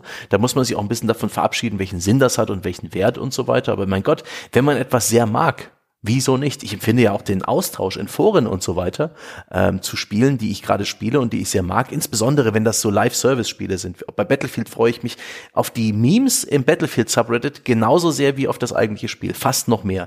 Auf dieses kollektive Aufstöhnen angesichts von irgendwelchen Bugs und Designschwächen und äh, das wird ganz großartig und das äh, bereichert und erweitert meinen Spielspaß auch enorm. Das hatten wir früher nicht. Da mussten wir mit den paar Aussätzigen auf dem Pausenhof reden, die auch solche Gamer-Kellerkinder waren wie wir, aber da haben wir es jetzt viel besser. Ja gut, die haben früher auch schon ihre Warhammer-Romane gelesen. Aber das ist jetzt eine Erweiterung. Das wäre ja gar nicht das, was ich meinte. Ich meinte, ne, existiert das Konzept des Add-ons eigentlich nur bei Computerspielen oder gibt es das auch bei anderen Mediengattungen? Und deswegen, ich finde das, also bei den, bei dieser Marvel-Serie oder sowas, die finde ich schon sehr add-onig. Ob man jetzt so eine so eine Kurzgeschichte da, dann gelten lässt, ja, die jetzt auf sowas wie Witcher aufsattelt. Ich finde halt, das ist schon so, weißt du, da sitzt jemand, der ist Fan von dem Ding, von diesem einen Werk und mhm. dann sagst du es, okay, ich verkaufe dir noch ein kleines Häppchen mehr, weil du immer noch nicht die Schnauze voll hast, ja, und dann kriegst du halt hier nochmal ein bisschen was. Ähm, und, Schlimm ist es, wenn du halt den Film schauen musst, um Final Fantasy 15 zu verstehen. Schlimm ist es, wenn, weißt du, was schlimm ist? Schlimm ist, wenn wir jetzt anfangen und, und ich sage, Sebastian, ist, äh, sind die Episoden zwei bis fünf von The Walking Dead von Telltale, sind das vier Add-ons? Oder sind, oder sind das Episoden eines einzelnen großen Spiels? Ja, ja? ja vielen Dank, vielen Dank. Ähm, oder was ist, wenn jetzt die Season One Roadmap von Tom Clancy's The Division äh, noch vor Release äh, öffentlichkeitswirksam an die Wand projiziert wird? Wie, ja, wie, wie drücken wir das in Add-ons aus? ja, genau. Das ist vor allem Quatsch, ist das. wie können wir das in Add-on umrechnen? wie viel Add-on ergibt das? Ja, es stecken da jetzt, steckt da jetzt schon eins Add-on drin? Oder ist das bloß Battle Pass? Sind Kinder. Moment, ja. ja. Es, es, fühlt sich sehr gerade nach dem Weg zum Ausgang an. ich weiß nicht, wie du auf die Idee kommst. Ja. André will noch mal kurz Kinder an nicht auch nur ein bisschen mehr vom Gleichen. Ja, also, André, André will noch mal einem Zapf fahren. Also ja. wir, wir, wir, wir drücken ihn jetzt so ein bisschen freundschaftlich, haben wir ihn zwischen uns genommen, packen ihn an den Schultern. Setzt ihn ins Taxi. Hallo? Ganz genau. Ich finde, wir können diesen, der Fahrer ist skeptisch. können wir doch ausweiten. Der Fahrer ist skeptisch, ob er nicht noch das Taxi voll gekotzt kriegt, ja. aber wir versichern ihn, nee, der, der kotzt nicht. Brückelt der mir ins Auto? Der hat nur einen Bergmann Export drin, ehrlich. Na, also ich weiß nicht. Ich weiß. Ja, so, solange es kein, äh, wie heißt das? Äh, Druckbier. Wie, Im Moment, Tank, solange, es kein, solange es kein Tankbier war, wird das schon drin behalten. Wir bin gestern mit dem Taxi gefahren, nachts, und da hat mich der Taxifahrer zu Beginn meiner rund 20-minütigen Fahrt gefragt, wen ich gewählt habe bei der letzten Bundestagswahl. Und das ist wie in so einem Multiple-Choice-Abenteuer. Es gibt viele Antwortmöglichkeiten. Eine davon ist die wahre, aber du weißt nicht, wohin diese Stränge führen werden. Was war aufgeladene Situation. aber es gibt mehrere Antwortmöglichkeiten, die ja, der Wahrheit stimmt. entsprechen. Ja, das, das stimmt. Aber uff, äh, schönes, schöner kleiner Gedanke zum Rausgehen. Ja, was ja. würdet ihr dem Mann erwidern? Ja, aber wie ist es denn ausgegangen? Naja, ich habe wahrheitsgemäß geantwortet und er war sehr zufrieden mit der Antwort. Ich belasse es mal dabei. Ich glaube, oh. Leute. Irgendein Taxifahrer oh. sagst du, wen du gewählt hast, aber uns nicht. ja, also dem Millionenpublikum sage ich das nicht, weil ich keinen Bock auf die Mails dann habe, egal was ich sage, aber euch sage ich das sehr gerne im Anstand. ich bin mir sicher, alle da draußen sind mit deiner Wahlentscheidung eindeutig und 100 Prozent. Gewiss. Ich würde es direkt tweeten. Ja. ja. Ist das jetzt ein Seitenhieb oder was? Ja, das kommt ganz drauf an, was du gewählt hast, ehrlich gesagt. Ja. nee, André tut's nicht. Tut's nicht. Umfrage. Also. Macht doch mal eine Umfrage. War meine Wahlentscheidung gut, schlecht? Naja. naja. Ihr habt 20 Minuten zu antworten, weil dann verwerten wir die Ergebnisse. oh, oh Gott, also. Meine Damen und Herren, das war's für dieses Mal. Wir haben äh, genug erzählt über Add-ons. Wenn Sie uns was Gutes tun wollen, ziehen Sie los. Richtung zum Beispiel iTunes, schreiben Sie eine nette Bewertung, vergeben Sie die verdiente 5-Sterne-Wertung, folgen Sie uns auf Spotify oder belohnen Sie sich einfach selber. Sie haben ja nach diesem Podcast eine kleine Belohnung verdient. Also zum Beispiel gamespodcast.de slash abo, patreon.com slash auf ein Bier. Da könnten Sie uns abonnieren. Ach, all die wunderbaren Bonus-Episoden, die da auf Sie warten. Hm, wenn ich nur dran denke, ja, treten mir die Tränen in die Augen, kann ich kaum den Satz fertig sprechen. Denken Sie an all die wahnsinnig guten Wertschätzungen zu Add-ons, die wir in diesem Podcast referenziert haben. Da ist Ihnen ja schon das Wasser im Munde zusammengelaufen. Sie können es gar nicht mehr aushalten, also geben Sie sich endlich selbst nach. Übrigens, wir sind auch inzwischen, die können uns direkt abonnieren auf Apple Podcasts. Das allerdings ein bisschen teurer. Sie sind vorgewarnt. In diesem Sinne, das war's für dieses Mal. Wenn Sie mit uns diskutieren wollen über diese Folge und über alles andere, forum.gamespodcast.de und wir hören uns nächste Woche wieder. Bis dahin.